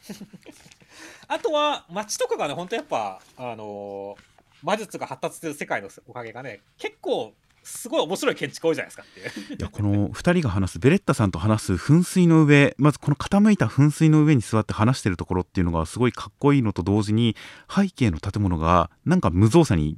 大破壊されてるんですよね。そうですね、えぐられてますからね。このなんか建物が破壊されてるところがちらっと映り込んだりとかこのディティールが建築とか背景に対するある種のフェチシズムというかなんか性癖みたいなものを感じてすごく良かったですね。よかったね。俺もそこのコマすごい好きだからねいやいいですよねこの背景。いやだから今後もなんか背景使いとかね、舞台の面白さ期待だよねって。はいはいい。や、ほんとちょっとしたつなぎの駒のお店の、この、店構えとか、その辺の描き方とかも、なんか建築の様式がちゃんと、なんでしょう、意味のありそうなディティールに彩られてる感じの建築で、なんか色と味のある建築ですごくいいですね。いいですね。ユニオンもちょっと面白いですね、形っていう。そうですね。最初のこの都の前景がちょっとこう、霧かなんかでうまく見えないのはちょっと残念でしたけどね。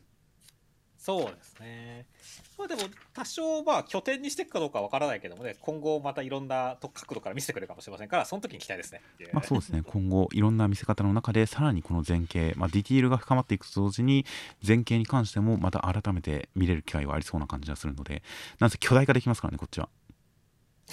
そうですね。どんな角度からでも見れますよって感じですかね。竜も出てきましたし銀貨も巨大化できることは分かっていますのでいずれこの街を都を大破壊する大怪獣バトルここでやる可能性ありますからね それは逆に都の人かわいそうじゃないですか。そういった特撮展開もありえるんでそういうのも大変楽しみですよはい、そうですね。何が起きてもおかしくないですかねっていう。いや実際やっぱりこの魔法の魔術のこの規模感というのをかなり大きく設定してあるんでやっぱりこの建物の描写力っていうこの渡辺先生の手腕は大規模破壊でも絶対に発揮されると思うんで今のところまだ描かれていないまああの読み切りではやったりしていましたが建物大規模破壊は本当に期待するところなんですよなるほどね。まあ、確かに楽しいですね。絵としてみたいところだったりするんでそういったものとかも含めていろいろとこの先まあ七つ星以来果たしてどうなっていくのか大変楽しみですはい。はいまあ、ベレッタちゃんも、あのー見た目とこのなんでしょうね腰弱腰不憫だけどいい人みたいなこのキャラクター性はとりあえず入りとしては大変魅力的なのでこの先成長とかあのリュウナちゃんを守ったりとかそういった展開が見れてさらに好きになったらいいなというふうに大変期待しています。はい。では続きましてが、えー近未来杯です。第10第16回ジャンプゴールドフューチャーカップエントリーナンバー1番。絵に描いた餅を描いた餅。林義彦先生という形で、えー林義彦先生、えー趣味得意絵を描くくらい。絵を描くくらい。いいですね。で好きな漫画「 SHIORI EXPERIENCE 地味な私と変なおじさんスピリットサークル」いや戦学にしてどちらもちょっと読んだことないですねはいはいはい。スピリットサークルは俺は読んだことあるから、好き大好きな漫画ですねっていう。いや今回ちょっとこの作品大変気になる作品だったんでぜひこの林先生のおすすめする作品読んでみたいですねはいはい。そうですね。他にさ、俺は2作は読んだことないんで気になりますよ、確かに。ですねえーという感じで手塚賞月齢賞ダブル受賞林先生の作品中身としましては、えー吹奏楽部の中学生篠宮さんが、えートランペットトにすごいこう人生かけてましてそんな中トランペットの練習を遅くまでやってると同じくらい遅くまで漫画を描いているコナミさんという、えーまた同じ中学の女の子に出会いまして、えー、コナミさんをこう連れ回したりとか友達として引っ張ってあげていたんですが篠宮さん耳が聞こえなくなっていってしまいましてトランペットも吹けなくなっていってしまって落ち込んでいく中コナミさんは逆に漫画で認められたり明るくなったりとかしてこう活躍していって篠宮さんは大変劣等感とかに苦しんだりとかするんですがコナミさんが漫画に込めたメッセージが届いて篠宮さんトランペット吹いたやったーっていう展開でした。いやー、めちゃくちゃ面白かったね、これっていう。いやー大変印象的でしたし本当にこのある種の文芸作品としてすごく面白かったですね。いや、本当はね、その、力強いテーマを本当疾走感たっぷり書いたっていう形で、本当ちょっと終わっ最後のページ見た時ちょっと泣き泣いちゃったから俺 絵に描いた餅を描いた餅という。いやなのでこの作中でもその音をどう表現するかということをすごい頑張ってるそういう漫画に落とし込むのに頑張ってるみたいな展開があったりしますが確かにこのこの音を擬音語オノマトペみたいなので一切書かずに表現するっていうのに本当に力を込めてる感じとかも含めてそのお話としてのちゃんと芯を食った感じ伝わってくる感じと同時にその漫画表現としての明確なテーマ性のあるこのチャレンジングな表現というのがすごく成功してる感じがしましたからね。いや本当そうだね。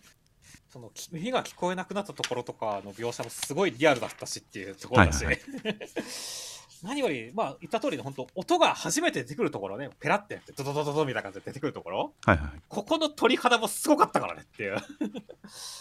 ああこうやって初めてねそれまでずっと書き文字とか一切書かなかった展開からここで出してくるんだっていうところのうまさとこのいかにそのこれが本当にねそのコナミちゃんの書いた漫画の凄さが伝わってくる感じがしていやもう表現としてすごかったよねって感じでしたね。ああ確かにそうですね。漫画を読んだ時に伝わってくる音に関してはオノマトペで字で書いてるんですよね。うん。で演奏とか実際に今作中世界で鳴ってる音に関してはやっぱり最初の教室で机椅子が全て吹き飛ぶ風景が一瞬垣間見えるっていうのの本当に体感体の感覚で伝わってくる感じの音の表現とかすごくしびれましたしそういったこの世界で実際に鳴ってる音に関してはすごく映像で表現するんですよね。そうなんだよね。でそこのまあトランペットの音で、ね、いろんな机とか椅子がブワーってなるっていうところが本当にね最後の方にも伝わってくるっていうね。はいはい。あの聞こえてきた音がそれの表現でやるってことであっ！ていうねことで分かるんだっていうところところがねトランペットの音なんだって分かるっていうところとかも含めてめちゃめちゃ演出の気が利いてるよねって。まあそうですね。いや、なので最初は単純に音というのを新しい形で表現するという、そういうチャレンジなんだなというふうに思っていましたが、確かに今、その漫画のシーンに注目すると、その字を使わない音表現が成功していることによって、ちゃんとこの作中における音の表現をこう2つのレイヤーに分けることに成功しているっていうのも、やっぱ表現としてうまいんだなというふうに今気づきましたよ。いやそうなんだよね。いやーだからすごい良かったしまあ本当テーマとしてもね本当言葉とかではうまく伝わらないっていうことも、まあ、ある種コナミちゃんは漫画にして篠宮さんに伝えられたしっていうねはいはい。で篠宮さんが言葉にして伝えうまく伝えられないっていうことも音としてあのねトランペットの音としてコナミちゃんには伝わったっていうところに対してはなんだろうね本当まあ言葉じゃ伝わらないことを漫画だからこそ音だからこそ伝わるんだ伝えられるんだっていうなんか希望みたいなものがテーマ性の中にすごいあってはいはいはい。そこもめちゃくちゃ胸に刺さって感動したんだよねっていう。そうですね。そうですね。そっか。そっか。回想シーンも音がな音が字で書かれてるのか。ああ、面白い表現ですね。これ本当に。そうなんだよね。いやーでもここはだから聞こえなかった音だしねっていう、はい実際コナミちゃんにはね。そうなんですよね。だけどこのこの言ってたこととかねその迫力とかドドドみたいなところっていうのは多分漫画を読んだからこそ篠宮さんには伝わってるってことなんだよねっていう。まあ、そうああ言ってたんだっていうね。そうですね。確かに自分の回想じゃないんですもんね。これ、コナミさんの回想なんですもんね。そうだよね。だからそういったところも含めてめちゃくちゃうまいよこの人っていう。なるほどな。いや、本当に、なので、まあ、連載作品とは程遠い 内容ですが、このキャラクターを使った連載すらも頭に浮かばないレベルで連載する漫画ではないですが、その通りですね。なので、ゴールドフューチャーカップに今までここまで単体として完成した文芸漫画を載せてきたっていうのは、ちょっと覚えにないんで、なんかこう、新しい、その点でも新しいっていう感じがあるんですが、いや、本当に、あの、林先生の次回作がとりあえず待ち遠しい感じでありますね。いやほんとそうですね。ちょっとほんとゴールドフューチャーカップのランキングとか毎回我々つけてますけどねこれかなり迷う展開ですよっていう。まあ確かに 確かに連載化してほしいっていう枠なのか単純にその作者の方がすごいって思ったレベルなのかそういったどういった基準で評価するかによってだいぶ違ってきますねそうなんだよね。ただ本当にね、すげえいい漫画読んだぜっていう満足感だけはやばいねっていう。まあそうですねでその上で本当にジャンプっぽくないっていうのもある種好意的に捉えれば本当に今のジャンプにない枠を狙えるっていう感じもありますしねそうだね。いやーといった感じなのでいや本当になんかこれから新しいことができる方だなという感じで大変楽しみな一作でしたよですね。内容的にはそこまでおふざけのかない感じの本当にシリアスである種重たい展開なのにそれをこう軽く読めるルックっていうのも大変魅力的ですしねそうですね。ちゃんと女の子が可愛いですしね そうですね。絵柄の魅力ありますよね、本当にっていう。という感じなのでまあまあ全然ジャンプっぽくないと言いつつ全然ジャンプに乗ってても読める作品だと思いますんで大変本当に楽しみな方だなという感じの一作でしたはい。ということで暫定1位ですね暫定1ですね。今回はゴールドフューチャーカップ結構作品数が多く、えーエントリーナンバー6番まで乗る予定なので果たして最後どういった作品が1位になるのか大変楽しみですまあ毎週僕とミスさんでそれぞれの順位付けをしていきたいなと思っておりますでは続きましてが高校生活の第103話内容としましてはえー孝、太郎会長という展開でした そうですね。いや、テニス部のこの滑ってる感じめっちゃ良かったっすねっていう。いやだから僕も先週段階でいやテニス部の応援演説は期待できないです。しあいつらどうせ滑りますしね。全然ダメに決まってますからね。みたいな話をしていましたがそれをこんだけ滑る人をあえて孝太郎君は呼んだ。そしてあのやっぱり皆さんにやってほしかったんでっていう感じのある種の計算を離れたその人としての情でやっていたっていうところが描写されてなんていい話なんだと思いましたからね。そうですね。孝太郎君らしさってのはやっぱこのテニス部にあるんだっていうね。ところは本当に自分のこ、まあ、家族を受け入れた孝太郎君ですからね、器でかいなって思いましたねいや本当にこのダメであってもそれを認めてくれる感じがすごいしましたからねそうなんだよね。いやー、そしてまあ予想通りバーチャルアマゾンです来たからねっていう。期待に応えてくれましたねい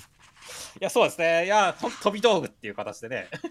やっぱバーチャルアマゾンですって感じだったし、ただこれがね、切り札ではなくて、ちゃんとここでようやくゴムだって言ったところで、まあ、最終的なこう宣言みたいなのを含めて、はいはい、はい孝太郎君が選ばれるっていう展開。はい。本当人柄で選ばれたんだっていうことが最終的に伝わってくる展開っていうのはめちゃくちゃ良かったですねっていう。そうですね。いや、この、なんか全然難しいこととかいいことを言ってないのに心に響く演説は本当に良かったですね。よかったね。まあ多少はるかちゃんの自爆っぽい感じもあったけどねって。まあそれもあったんですがいや本当に孝太郎君がだからここでいいセリフを言わせるんじゃなくて本当にこの心情を吐露する感じ。あの入学した時には思わなかったことがいっぱい起きて本当に本当にいろいろあって本当にいろいろあってっていうのに対してみんながあ本当にいろいろあったんだっていう感じからしてすでにいい雰囲気ですし。でその後のでもなんやかんだでなんとかなります。なのであの皆さんも頑張ってくださいみたいな。いろいろあるけど頑張ってくださいみたいな。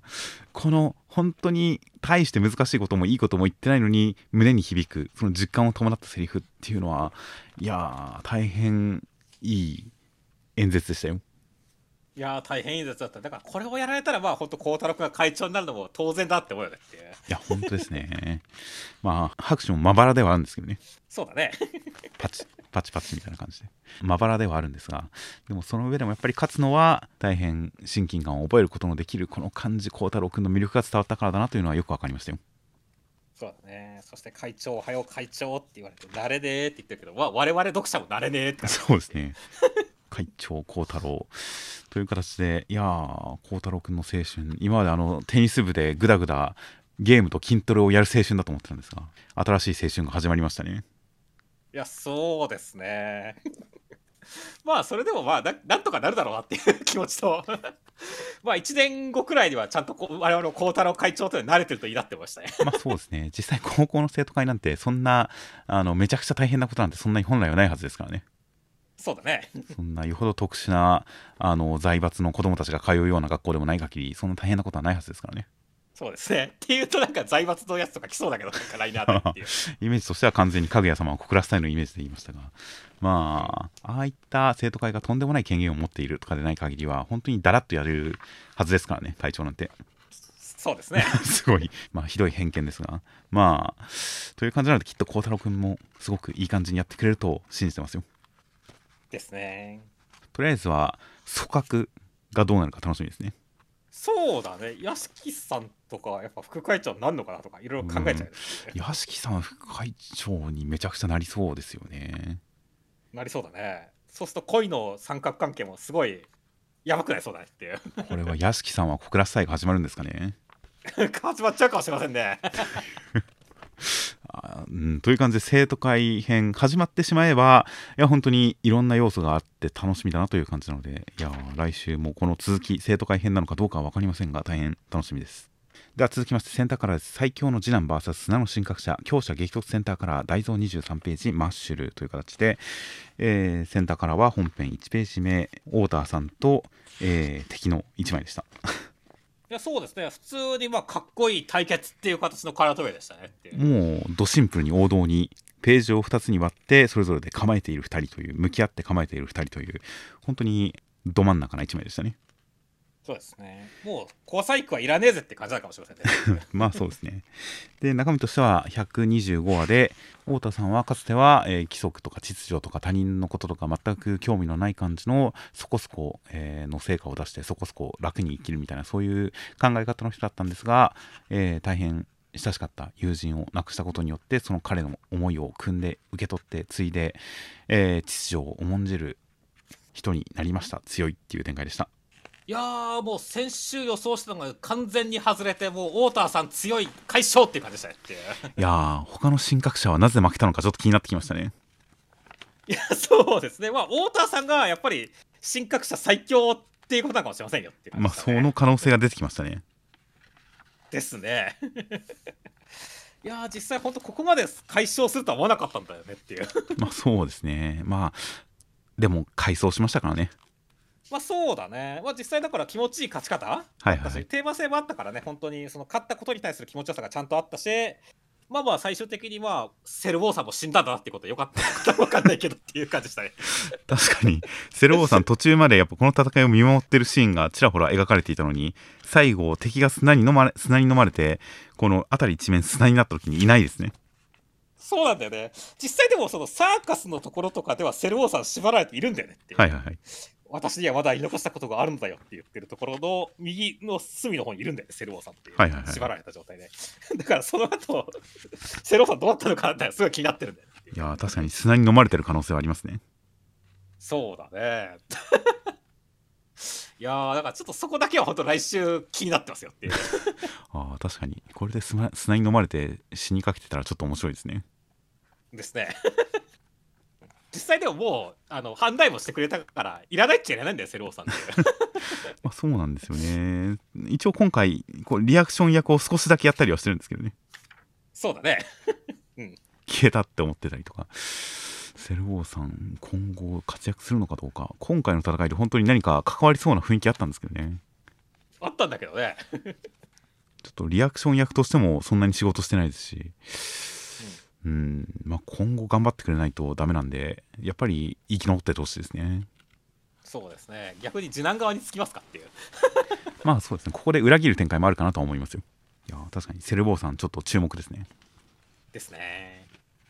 いやーという感じで、まあ、太田さん、よく回想は負けフラグという感じで、まあ、敵役がやられる前に、過去の、その悪人になるに至った過去を回想してやられるみたいなパターンがある種定型化していますが、やっぱり勝利の際も回想があることによって説得力が増すというのはあると思いますからね。そうですねなので、ピンチに陥っている主人公サイドが、回想によって、その正義の裏付けみたいなものをこう示して、進化、パワーアップして勝つみたいな、本領を発揮して勝つみたいな展開っていうのもまたそれはそれで王道だと思いますんで、まあ、太田さん、あんなに神格者みんなや負けてたのに勝っちゃうのかよっていう感じはありましたが、でもやっぱり階層が挟まったことによって、まあ、なるほど、じゃあ勝つかなみたいな感じで納得できましたから。まあ、そういったちゃんとバトル漫画としての最低限の文法を踏まえてる感じがして良かったですよよかったですねでは続きましてが「ウィッチウォッチ」の第78話内容としましては、えーニコちゃんとネムちゃんと、えー、モーチさんでお泊まり会をすることになりました。モーチさんの部屋に泊まることになりました。で、え3人をというかニコちゃんを守るために、え3人の動きが分かる箱庭みたいなのを出す魔法を見てたんですが訳が分かりませんという感じでネムちゃんは魔法自分の魔法を伝えられません。バレそうになるけどバレないという展開でした。いやー男4人がまあ女子会をウォッチングしてるかっこ箱庭っていう感じはちょっと面白かったですねっていう。まあそうですね。それでちゃんとこれは一体どういう状況なんだみたいなあのこの人の下にこの人が入ってるみたいな揺れてるみたいな。そういったあの、まあ、一個一個のネタとしてはちょっと弱い感じはありましたがそれを畳みかけることによってなんかこうドタバタしてる感じそういう雰囲気作りができてたのは面白かったですよ。そうですねいやでも偉いなと思うよ。俺多分こういうシチュエーションだったらで絶対にもうなんか起きたらいよ呼んでみたいな形で絶対もう5分で飽きてるからね。まあ確かに会話してる最中は動きないですからね。そうなんで聞こえないしっていうね。30分いないぞとかさ。はいはいはい。これをだからお風呂だとかって言って妄想できたりするのは男子高校生の特権だなと思いましたよっていう。まあ、そうですね。まあでも動きまあ完全に動かなかったらともかく多少動いてたらまあ見てられるような気がしますしなんとなく視界の端に入ってればこの数センチとかスーって移動したら多分気づくと思いますから、うん。まあ多分ずっと見つめてるわけじゃなくてやっぱ動きがあった時にこう反応するんだと思いますけどね。なるほどね。だからなんか俺だったらゲームの合間とかに やっちゃうなっていう感じするから。ね まあそうですね。まあまあ多分なんか他に音を立てるようなもの音楽とか流してなかったらちょっと動いた時に音とかで分かる気もしますからね。まあそうだね。まあまあそのあたりのこのちゃんとウィッチウォッチらしくねみんながちゃんとウィッチウォッチしてる感じが良かったですね。っていうまあそうですね。いやーという感じで、まあお話的には、あの、ちょっとネムちゃんエピソードみたいな感じでしたが、やっぱりこれ毎回言ってますが、あの、僕はネムちゃんがこの秘密を抱え続けてる感じっていうのが、すごい消化不良な感じがあるんで、まあ、ももちさんに対してバレそうバレないみたいなことを一回やったんで、もう本当にそろそろバレてもいいと思うんですけどね。そうだねそれは俺も思いますねだからまあでもバレる時はやっぱりなんか盛大にバレてほしい感じがあるのではいはい。まあだからそこを期待したいところですね今回はだからバレないっていうところに関してはこれで良かったと思いますし であのやっぱ桃地さんですぐ寝るっていうところのオチもね面白かったしねっていうはいはいはい。良かったとは思いますけどねまあそうですね。なのでまあ、ももちさんという新しい要素が入ってきたことで、とりあえず一回その展開はできたんで、あとは本当に、うん、いいバレエピソードが来たらいいなと思いますよ。ですねでは続きましてが、えー読み切りです。地元がジャパンの林誠司が描くスーパードクターギャグ15ページ、ゴッドハンドヤブ。ということで中身としましては、天天才すごい医者のヤブさんが、えー人を直して飛行機から飛び降りて2年かけて治った後みんなを治しましたっていう話でした。いやーすごいスピード感で面白かったね。そうですね。普通に読んでてちょっとクスクス笑っちゃいましたね。そうなんだよね。いや俺大好きだよこの読み切り。まずねタイトルでさ「ゴッドハンドヤブ」って言ってるからどうせヤブ医者なんだろうなって思ってて本当にちゃんと言うのは医者だったっていうところでまずクソ驚きだったしこれをこれをちゃんと有能というのかどうかは分かんないですけどね 有能じゃないですか。細い血管を太い血管に太い血管を細い血管になるて。治療前よりも、ね、健康になって身長を伸びてるんですよっていう。そうですね。感情を根本から変えますからね。そうですよっていう。これはだってゴッドハンドちょ有能じゃなかったら誰な何なんですかって感じですよまあ、ま医師会報告もの有能さですよっていう。あ、有能まあそうですね。奇跡の外科医だとは思いますよ。なんだろうね。本当にそのどんどん話が進んでってそれ本当にいいのっていうところとかね、はいはい。手元にオペをしながらサングラスかけてる理由これかとかっていうもう一個まにどいくつもネタ仕込んでくる感じ？はいはいはい。この詰め込み具合と疾走感マジ半端なかったし特にやっぱ2年後だよね。そうですね。2年間かけて治療されてたっていうのがちょっといやーしかもそれがなんかうん腕を試すためだったって負け惜しみかと思いきやなんかどうも本当みたいな雰囲気で言ってるんですよね。そうなんだよね。その後すぐ直しちゃうからなんか勢いで本当だそうだったんだって思うしねいやだから本当にこの2年後って見た時に本当にもうジャンプ持って吹い吹いたからねそうですね。えちょっと笑っちゃいましたからね。ー笑っちゃうよねってだからすごいなんかこうパンチ効いてる、ま、読み切りだったよっていう。そうですね。いや本当になんかとんでもない展開をこう繰り返すっていうのはギャグ漫画の基本だと思うんですが。いやなんかこの絶妙の力加減でしたよね。そうだね。いやなんかすごいこっちの予想を外してくる上でなんか真面目にやってる雰囲気もあるしいやー絶妙なただただ口頭無形という感じじゃないこの力加減が絶妙でしたね本当に。いや絶妙だったね。いやだから本当にその逆漫画としては最近の中でも最も俺は好きかもしれないレベルが高い逆漫画だと思うよっていう。そうですね。しかも最終的に直してるから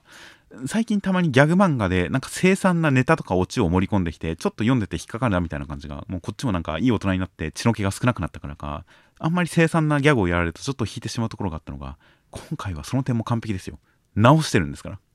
そうですね。別人ですけど明らかに。でも直してるんですから。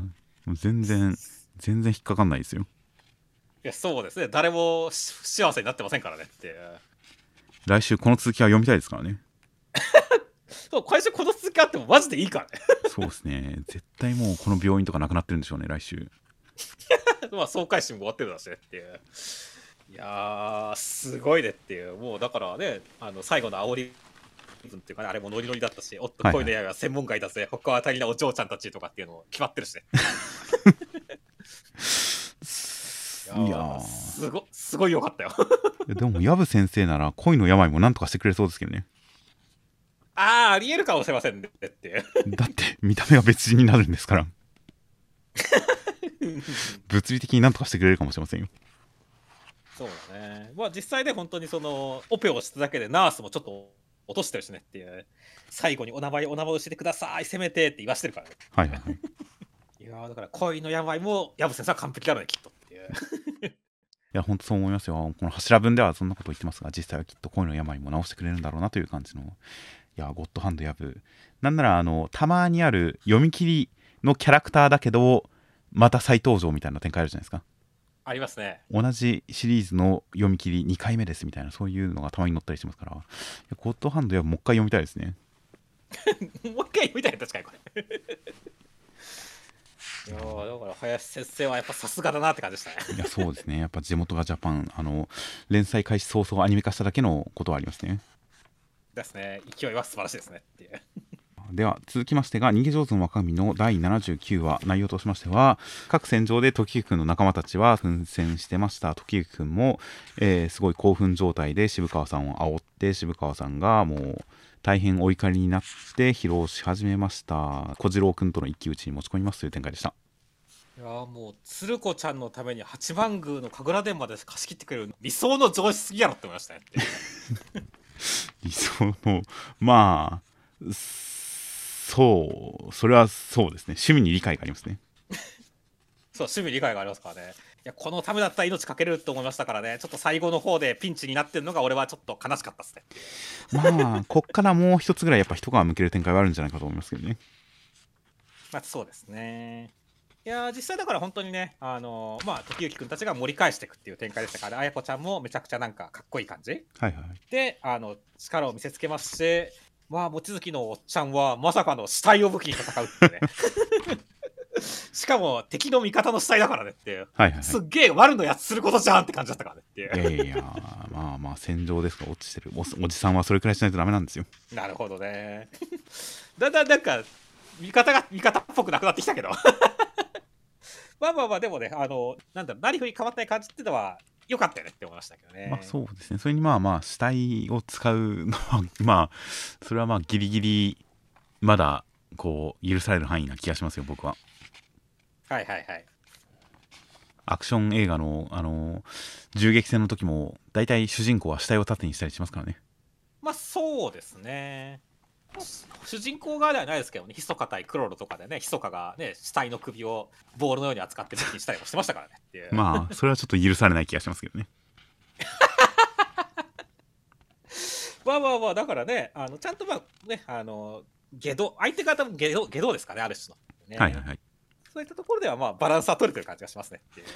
まあまあそうですねそんなに嫌な印象はなかったんでまあ そんな悪役のやることっていうほどの感じではなかったですねこれが生きてる敵を使ったら悪役のやることって思いますけどね。そうですね。まあすでに死体ですからね。死体ですから。まあいいかなと思いましたよ。うん。いやーそしてまあ今週はもう時行くんがなんて言うんでしょう戦場的というかなんというかね。はいはいはい。あのやばかったっすねっていう。このポージングもこの膝を上げて下から見上げる感じのポージングもちょっとまずかったですからねそうですね。どうした渋川やはり子供が2人もいたら恐ろしいかっていうセリフも笑顔で言ってるとほんとやばいからね。メスガキじゃんって思うからね。そうですね。先週のさコメント欄とかもですね前にメスガキキャラ出てきたけどこの漫画の一番のメスガキキャラは主人公なのではちょっと思ったっていうコメントありましたけど、はいはいはい。まさにその通りだよねっていう。まあまあそうですね。まあ実際美和ちゃんも時行くんにちょっとやっぱり関心というかちょっと認めるようなところありましたからね。そうですね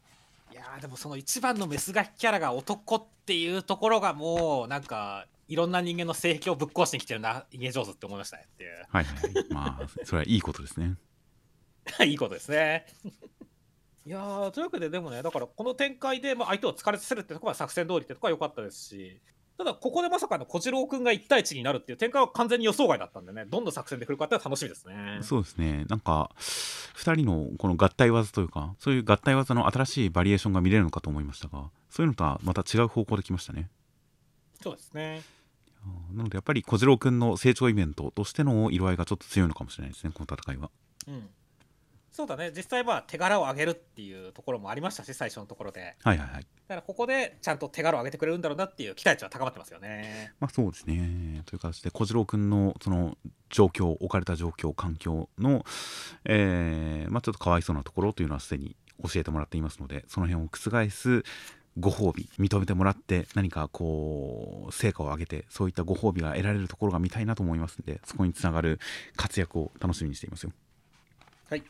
では続きましてが夜桜さんちの大作戦の第147話内容としましては、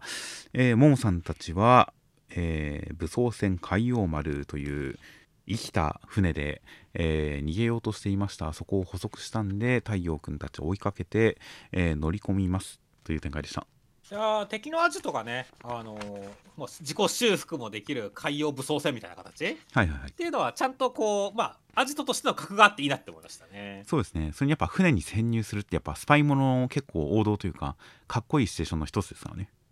そうだね。いやーだからちゃんとド派手にね、その侵入シーン決めてくれたしねっていう。はいはいはい 敵が竜巻を起こすっていうのもすごかったし、もう外外っ腹貫くってのも良かったしねっていう。はいはい。そのちゃんと双葉ちゃんのこの合気を返すのが京一郎さんがちゃんとその技をいつも見ていたからというこの超難力で返すのも良かったですからね。良かったですからね。いやーというわけでまあね盛り上がってきたぜっていう感じだったからね。もう早くももさんもね最初のところでちょっとケーキひっくり返して頭燃えてるって言われてるけどもっと燃やしてほしかったしハゲろって思いましたからね まあそうですね。どちらかというと燃えてるよりはクリームの被害の方が大きいですからねこれはそうですね。まあ後ろ髪の方はちょっとボコボコってなってるかもしれませんけどね。まあそうですね確かに髪の毛全部燃えてくれたらいいですねそうですね。でも実際どうなんだろうね。あのー結構その夜桜だけで蹴りをつけるみたいなこと言ってるわけじゃないですか。ゴールドランクは上層のあれね、はいはい相当みたいな形でっていう。だからね、結構その夜桜だけで蹴りつけるってなると、実際3対4、まあ向こう側さくらんぼも言うから4対4っぽくなるかもしれないけど、集団戦なのか、もし個人格好撃破だとしたら、ももさんに太陽君と一京一郎さんが当たる感じになるから、はいはいはい。双葉ちゃんと心臓兄さんに健吾君と七尾君で戦うのっていうのだとちょっと不利な感じもするしねっていう。まあそうですね。実際とどういうマッチメイクになるかってのは楽しみだなと思ってますね確かに敵のあの歴代夜桜投手みたいなのがいなくなってしまったことを考えるとなかなか敵のネームドキャラが少ないですからねそうだねうん、何らかのさくらんぼ的なそういった技術を介して、まあ、また別に洗脳してるキャラクターとかもいるのかもしれませんし何らかの敵幹部の追加増員登場っていうのはあるような気もしますね。まあでも本当にねとりあえず決戦感が出てきたんで楽しみですね。まあそうですね。いや本当にここで全ての決着がつくとは思いませんが桃さん戦に関して一区切りという一区切りとなるような戦いが始まるんじゃないかなという感じの期待でいやーどうなっていくのかこの海上の海の上の鼓動と化した船の上という本当にスパイものとして大変大盛り上がり勝利も破壊も脱出も全部絵になる感じの環境ですので果たしてどういった展開になるのか大変楽しみです、はい。では続きましてピピピピピピの第50話内容としましてはラッキーくんは、えー天才ラッキーの言うことの方が正しいような気もして顔が半分乗っ取られちゃってやばい感じなんですが定めくんがシンプルにしてみよう簡単にしてみよう簡単化してみよう自分にとって一番大事なエゴを大事にしてみようみたいなことを言った結果ラッキーくんは、えー優しくしたい兄弟に彼らに幸せに生きてほしいっていうのが自分の一番の望みだって自覚して盆栽ラッキーくんに戻りました。空近くん目が怖いという展開でした。いやーまずはね空知さんの演奏でまあいろんな人みんないろんな顔見てるな。お音神家も音神兄弟もねラッキーくんがいろんな感じのラッキーくんが見えたりミーミンちゃんが メロディちゃんも一緒に見たりとかって面白いなって感じでしたね。そうですね。いやーこのレイジローくんがラッキーくん3人見てるっていうのはちょっと面白いですね。面白いよねって。まあいろんなところでラッキー君に影響を受けただろうからね、その時のターニングポイント、それぞれのラッキー君がいるんだろうねって感じではあるよね。まあそうですね。そうですね思い出のラッキーくんをそれぞれ取り揃えてるんですね羨ましいね、逆に羨ましいねっていう。他の人になかなかないパターンですもんねそうだね。でミーミンちゃんに関しては自分ミーミンが出てくるような気もするけどメロリンの可能性もあるしみたいな言ってたら全部でしたね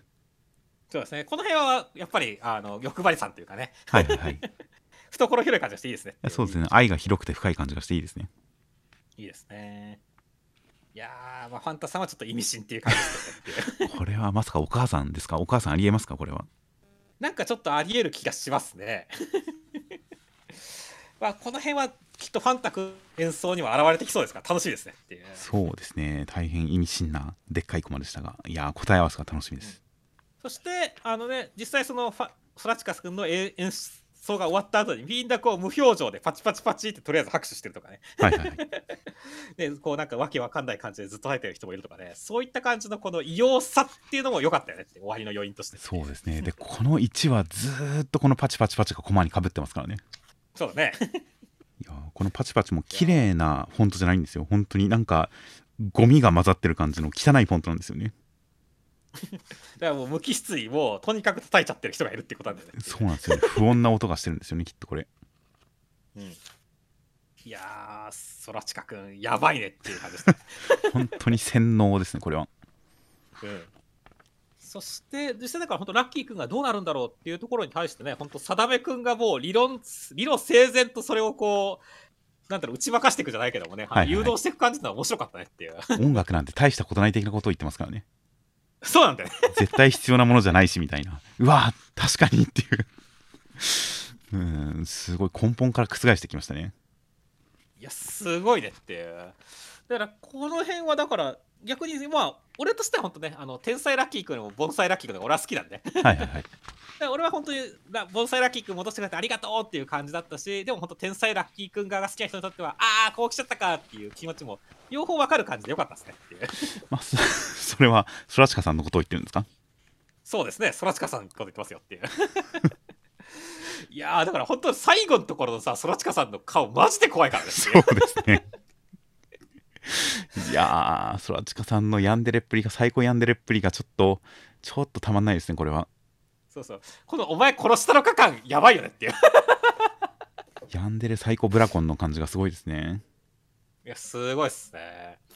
さだめくん恨まれてなんてレベルじゃねえぞ、これって感じですからっていう。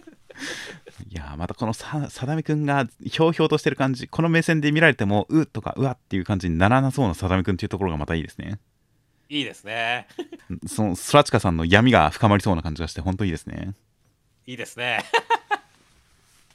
い やだからなんだろうね、あの、そらちかくんのやっぱこの演奏勝てるのかなっていう気持ちもあったけど、いや、この状態だったら、さだめくんならなんとかしてくれるそうな雰囲気あるよね。そうですねいやー本当に前も言いましたがさだめくんがメンタル的にダメージを受けるイメージが全くないですからねそうだね。勝てようが勝てまいが今回なんかそれを象徴するような話だったような気もするのでいやーまあ頼もしいっちゃ頼もしいですね。そうだね。だからまあ、この後ね、本当、さだめくんとそらちかさんがどういう会話するとかね、ラッキーくんがどうそらちかくんに対して言うのかとかね、はいはい。は いもう気になるし、実際この、なんかすげえ空気の中でさだめくんがどんな演奏するんだとすごい気になるよねっていう。いやそうですね。いやーファンタジー模倣模倣がすごい人すごい異常異常なサラメくん。ちょっと想像がつかないけど楽しみですね楽しいですね。あとは今週まあ大変この分かりやすい演出ではありますがラッキーくんの右半分の天才ラッキーくんと左半分の盆栽ラッキーくんの表情が真逆っていうこのページをきっと皆さん半分ずつ隠してみたんじゃないかと思いますよ そうですね。最初の正しいって言ってるシーンの右半分これ正しいっていう表情このトータル顔1個で見るとやっぱり歪んだ表情で泣いてるように見えるのがこの左半分の盆栽ラッキーくんを隠すとめっちゃ笑ってますからねそう、めっちゃ笑ってるからね。怖いよね、こうやって。めちゃくちゃ怖い表情ですよねこれというあたりとかシンプルな表現ですがやっぱりすごく刺さるものがあったんでいやー大変印象的な演出まみれの最近の PPP ですよですね。という形で来週もきっと印象的な演出まみれなんだろうなと思いますんで大変楽しみですはい。あとなんかネットの感想でああ確かにと思ったのはこのラッキーくんがあの自分の一番の望みとして優しくしたい兄弟にって言ってる中に天才ラッキーくんも含まれてるんじゃないかっていう意見を見てああそれはちょっと面白いなと思いましたね、そうですね。うん天才ラッキーくんも兄弟に含まれてみんなを幸せにしたい優しくしたいという形であればまあ今回この天才ラッキーくんは正しいそれが悲しいみたいなでもそれをまあ否定否定する、うん、折り合いをつけて盆栽ラッキーくんにまとまるみたいな感じが天才ラッキーくんを否定するような感じに見えはしますがまあそれで終わらない感じもしたりしますんでいろいろとまあラッキーくんがどういった結論にたどり着いたのかまあ本当にこの先の定めくんの演奏その後の演奏全て大変楽しみですよですね。では続きましてが「アンデッド・アンラック」の第128話内容としましては、えー神サンに対して、えーみんな立ち向かうけれど、えーなかなか叶いません最終的に、えーアンディの中からビクトルさんが出てきましたという展開でしたいやーまずはなんか先週の踏み潰しで、力く死んでんじゃないかなとか思ったけど、生きててよかったって思いました。でももう致命傷ではありますねそうだね。だけどまあ、ここでね、あの生きてたことによって、なんだろう、全体としてなんかすごい悲劇で終わるんじゃなくて、ちゃんとこう、いい感じで終わってくれそうだっていう安心感にはつながった気がするんですよっていう。まあ絶望感は確かにそこまでいかないのかもしれませんが今週も結構えぐい展開続きましたけどねまあ確かにね。でもなんだろう、俺とエグさよりも、このみんなが力精一杯出して3止めてやるぜっていう、この結束感とかね、このはいはい爽快感の方が俺は強かったですけどねっていう。まあ確かに今回本当に戦ってる人たちの過半数がアンダーの人たちですからねそうだね。っていう点で本当に総力戦というかこの人間同士のそのいさかいを超えて神と戦ってる感じっていうのがすごく伝わってきてそれは盛り上がる点ではありましたねそうですね。このちっちゃいぬいぐるみの女の子が生きたまま揺れてるところはきつかったですけどねそうですね。まあまあ、早く解いて、きっと大丈夫でしょうって思いますからっていう感じですねっていう。まあそうですねちなみに本人はこのぬいぐるみは脱げないらしいですよああ、まあ、ロックされてるからってことですね。まあ能力で否定能力のために脱げないっていうだから結構本人は生きづらいみたいですけどねなるほどね。そして、まあ本当に最終的にはね、ビクトルさんも出てきましたからねっていう。はいはいはい新規ですよ、新規。なんか新規。まあ、心の木と書いても人気とも読みますけどもっていうね。はいはいいやー、どんなの力出るんですかねっていう。いやまあチート級のアーティファクトなんじゃないですかね何かそうだね。まあまあ、やっぱビクトルさんが使うことによってどうなるかっていうね、逆に今まであの神を防いできた実績がありますからっていうね、はいはいはい。その力の一端が見えそうだっていうのは楽しみですね。そうですね、えーという形なのでなかなか本当に今週段階だとこんなんで残り8分も止められるわけねえだろうという感じでしたがここで人気という新しいカードが切られたことによってまた戦いのランクが1個戦いのステージが1個上がったものが見れそうで大変楽しみですよ。楽しみですね。という形。でちなみにアンバーンさんあのこの人がアンバーンだったんですね。そうですね。っていう。でアンバーンさんは神に対して大事なんじゃないか。まあ役には立ってるんでしょうが。熱が防げなかったら決め手にかけますね。なんか熱を否定する否定者欲しいっすねっていう。まあそうですね。でもそしたら生きられないか、そいつ。そう太陽並みの暑さですしね。うん。っていうあたりでアンバーンさんはあの期待期待に応えてくれはしましたがちょっと役には立たなかったですねそんなに。そうですね。という感じでまあまあとりあえず来週の人気がどんなものなのか大変楽しみです。では続きましてがエイリアンズエリアの第16話内容としましては、えー立浪くんの思い出した記憶というのはその両親が、えー A3 のそのひどい行いを知って逃亡しようとしたところを捕まって殺されてしまって、えー立浪くんも殺されそうになったけれど宇宙人に物質を埋め込んでもらって生き延びたっていう記憶でした。全ての、えー情報の信憑性が整ったんでケツを取って捜査本部作られました。という展開でした。いやまあ会議のね進め方具合からそれぞれのキャラクターが、まあ、何を基準に仕事をしていて何を重要視して動いてるのかっていうのがだだいぶつかめてきた感じっていうのは展開として良かったなと思いましたね。まあそうですね。確かにちょっとしたセリフとかでもその人のキャラクターの、まあ、個性性格みたいなものが分かる感じにはなってましたね。そうですね。でちゃんとねみんな一致団結っていう形で A3 に飲んでくぜっていう形は、まあ、面白かったですし。はいはい。で実際本当に A3 やべえよ。こいつら本当に放置しとく理由ねえよって思ったからねっていう。そうですね。まあひどいですしまあ今回この火事のシーンとかも本当に絵面が両親が焼かれる絵面とかも大変エグかったですしねそうですね。いやー、でも本当にな、これに関しては本当、省吾さんがもう、あいつら、あいつらバカネ目見てんだよっていうふうに評してますけどね。はいはいはい 本当にやってることとしては実現不可能な妄想に取りつかれて、悪い政治以上に人同じ同胞、人類を殺しまくってるっていうところだからね。マジでアホやからね、こいつらっていう感じしましたから。まあまあまあそうですねちょっとカルト的な感じもあるんでしょうねきっとそうだね。だからまあまあ、それに挑んでいくっていうことに関しては、もう読者的にももう、やるしかねえぜっていう感じになったからねっていう。はいはいはいまあ本当に今回ひどい行いをまざまざと絵の形で見せつけられたんで絵にして見せつけられたんでいやー本当にやべえやつだな怖いなっていう感じもしますしねそうですね。悪いやつだなっていうのと同時に怖いやつらだっていう感じもありましたんでこれからの戦いに対するなんか下地固め足場固めになるような回想シーンですよそうですね。いやー、でも、立浪君としてはどうかね、A3 が親の敵ってなってくると、逆にとどまれるのかっていうところもちょっとあるけどね、もしかしてその殺した犯人と出会う可能性も出てくるからねっていう。はいはいはいだからまあそのあたりのドラマ性も含めて、まあ、ちょっといい感じの展開が始まるといいなって思いますね。いや確かになので本当にあの復讐というのはやはり物語を進める時のすごい王道の一番くらいに強い動機だったりしますんで立浪君のところに復讐という要素が乗っかってきたのは今後お話を大きく動かす感じはしますね。そうですね。いやーという感じとあとは、まあ、これまでもいろんな宇宙人出てきましたが今回のこの縄文土偶のモデルにされなったとされるこの宇宙人ミメル星人というののデザインが本当に土偶のデザインほぼそのままだけど何かポージングとか質感とかでちょっと気持ち悪い感じになってるというなんか生々しい感じになってるというこのデザインは今までのエイリアンズエリアにあまりなかった感じのデザインセンスでこのなんかコズミックホラー感妖怪じみた感じもある感じのこのデザインセンスとかすごい印象的だったんでいやーなかなか本当に今週絵として漫画として大変いろいろとこう印象に残るところの多い回でしたよ。やそうですね。確かに土偶は俺もいいいなって思いましたよ。はいはいはい、この2体が重なってるこの構図とかも含めてでやっぱ頭に穴開けてこう指突っ込んでる感じも含めて大変なんかあれでしたからね。そうですね。いい人で味方で助けようとしてるはずなのに見た目が気持ち悪くてえぐいみたいな感じ。なんかすごく文化の相違というかやっぱ宇宙人というものの異物感異質感みたいなものを象徴してる感じで大変面白い一枚でした。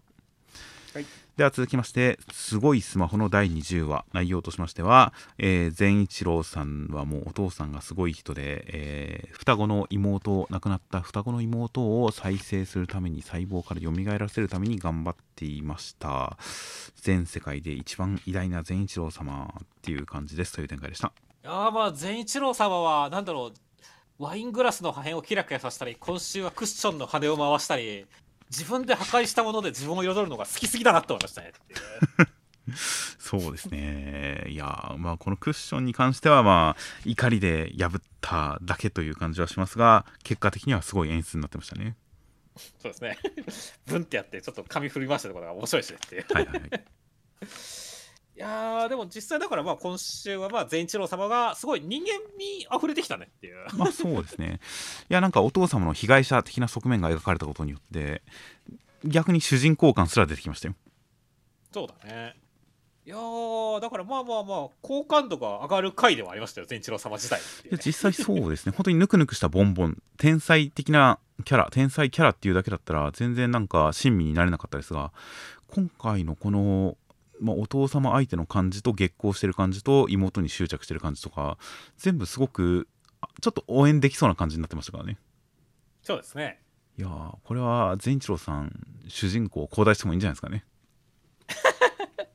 えー、じゃあどうしたんですか？まあ義メイの正体桜田九だって敵側にもバレちゃいましたしねっていう。そうですね。もうお話がすごいスピードで進んでますよ。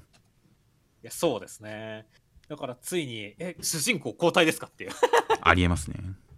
いやーでもどうするんでしょうね。そのもう善一郎様はもういくらでも殺し部隊がいるんでっていうところではありますけどね。逆に Q 君の方だとどうやって善一郎様のスマホを奪うかとか全く手がないですからねっていう。まあ一応その善一郎さんが暴力にためらいのない人だという情報を得たことで対策を立てたのが Q 君が対策として講じたのが警察の協力を得るでしたから。まあ瀬尾水さんに守ってもらうしかないんじゃないですかねとりあえずはなるほどね。まあだからこそ、まあ、まずは警察を掌握するっていう善一郎様の動きだしね。はいはい。ねっていうことだね。Q 君の暴力というかね Q 君のそういう力を封じるところが入ったってことだねっていう。ああまあ確かにそうですね。だから本当に単純な本当に情報戦のこの段階を終えてまあ武力制圧の段階に上ってきた感じになりましたね。そうですね。まあ首相とかもそうだけどね。はいはい、はい、あのこの漫画の大物っていうのは何かしらおかしいなっていう感じでしたね。指でしか会話しないですからねそうだね。謎すぎるやんって思ったからね。そうですね。一体携帯で何してるんですかねお父様。何してるんでしょうね。描かれないんですよねこれ。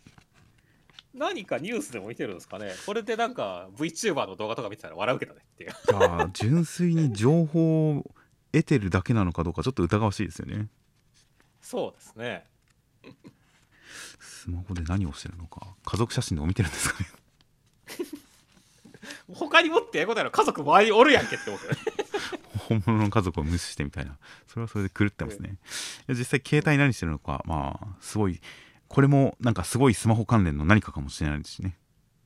ああなるほどね。実際まあその上位存在の人たちがまあ善一郎様こそこの星を救う答えだみたいなことを言ってますし、はいはいはい。まあ、お父さんが何かしら協力してるっていう可能性もなきにしもあらずだと思いますね。とかなんかちょっとき、意外とこれはストーリーに関わる伏線の可能性もあったりするけど特に意味はない可能性もありますしね そうですねどっちもありますねこれは。とかいやでもなかなか本当にこのお父様大変印象的なキャラ作り キャラ造形なんでまあこの漫画はこういうの本当にうまいなと思いますよそうですね。いやそういうわけで、まあ、まずはバレてしまった Q 君どうなるんだっていう形で来週が楽しみですね。はい。では最後に目次コメントとしましてえーまずはとりあえず読み切り絵に描いた餅を描いた餅林先生。本誌初掲載です。関係者の皆様読者の皆様にキャン読者の皆様に感謝です。うまくなりたいよというコメントでした。いいですね上手くなりたいよーっていう向上心の塊が素晴らしいですね。って実際あの前半の感謝みたいな皆様に感謝みたいなところまではすごくあのまあまあ基本的な挨拶よくある挨拶コメントですがその最後の「うまくなりたいよ」という叫びこれはなんか林先生の芯から湧いてきた感じのコメントでしたね。そうですねあとは、えーこちらも今回はジャンプショートフロンティアじゃないからコメントがあるんですね。ゴッドハンと呼ぶ林先生、載せてもらえることに喜びを感じています。読んでいただけるとさらに感じます。ということで、なるほど。載せていた、載せていただける喜びと読んでもらえる喜びをもう別としてカウントするんですね。そうですねまあ確かにねその読み切りだと意外と読み飛ばすって方もいらっしゃいますからねはいはいはい。いや、確かにな、あの、さすが、あの、これまでにも読み切りを何作も載せてきた林先生だなという感じですよ。そうですねいやーでも実際本当に今週の読み切りはめちゃくちゃ面白かったんでありがとうございますそうですね。いや、林先生、もう本当読ませていただいて、載っていただいて、読ませていただいて、大変感謝ですね。感謝感謝ですねであとはそうですね坂本デイズの鈴木先生作業用 BGM を探すのに1時間とかかかるので作業を始める頃には疲れてますっていうことではいはいはい。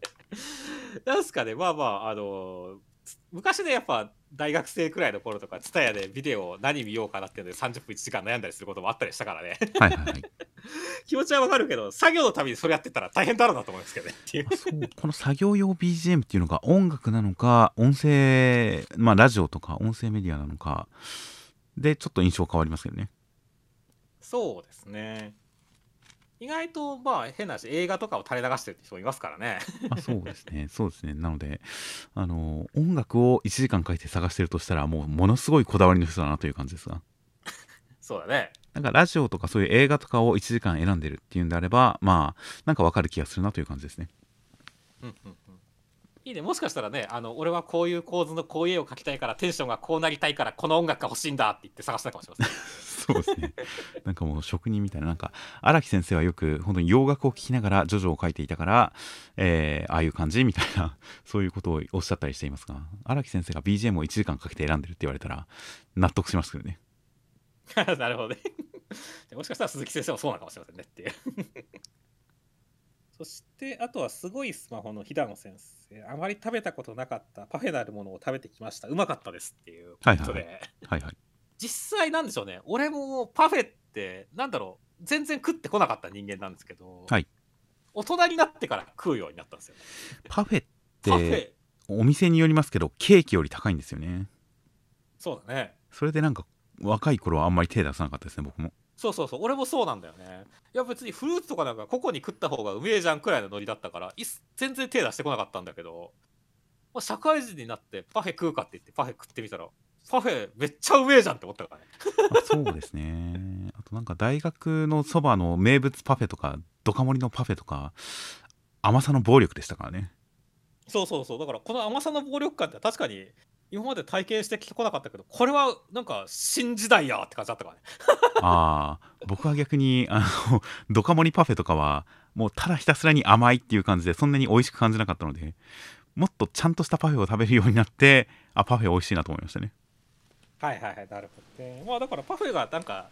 なんか大人になって再発見じゃないですけどねなんか急にうまく感じるとかね。おもしこれうまいじゃんって発見するってなんかあるあるだなと思いましたね。うんそうですね。パフェなんか喫茶店で1000円するパフェを頼むようになったのは本当に最近。な金額に多少腰が引けて引けてた時代が長かったですからね。そうですね。それをまあまあまあパフェでも食うかみたいな感じになったのも含めてその金銭感覚の変化とかも含めてあのパフェ再発見みたいな感じはありましたね。そうですね。あとは、えー僕とロボコ宮崎先生禁酒して2週間が経ちました。目標は3ヶ月。その後適量を覚えようと思います。という形で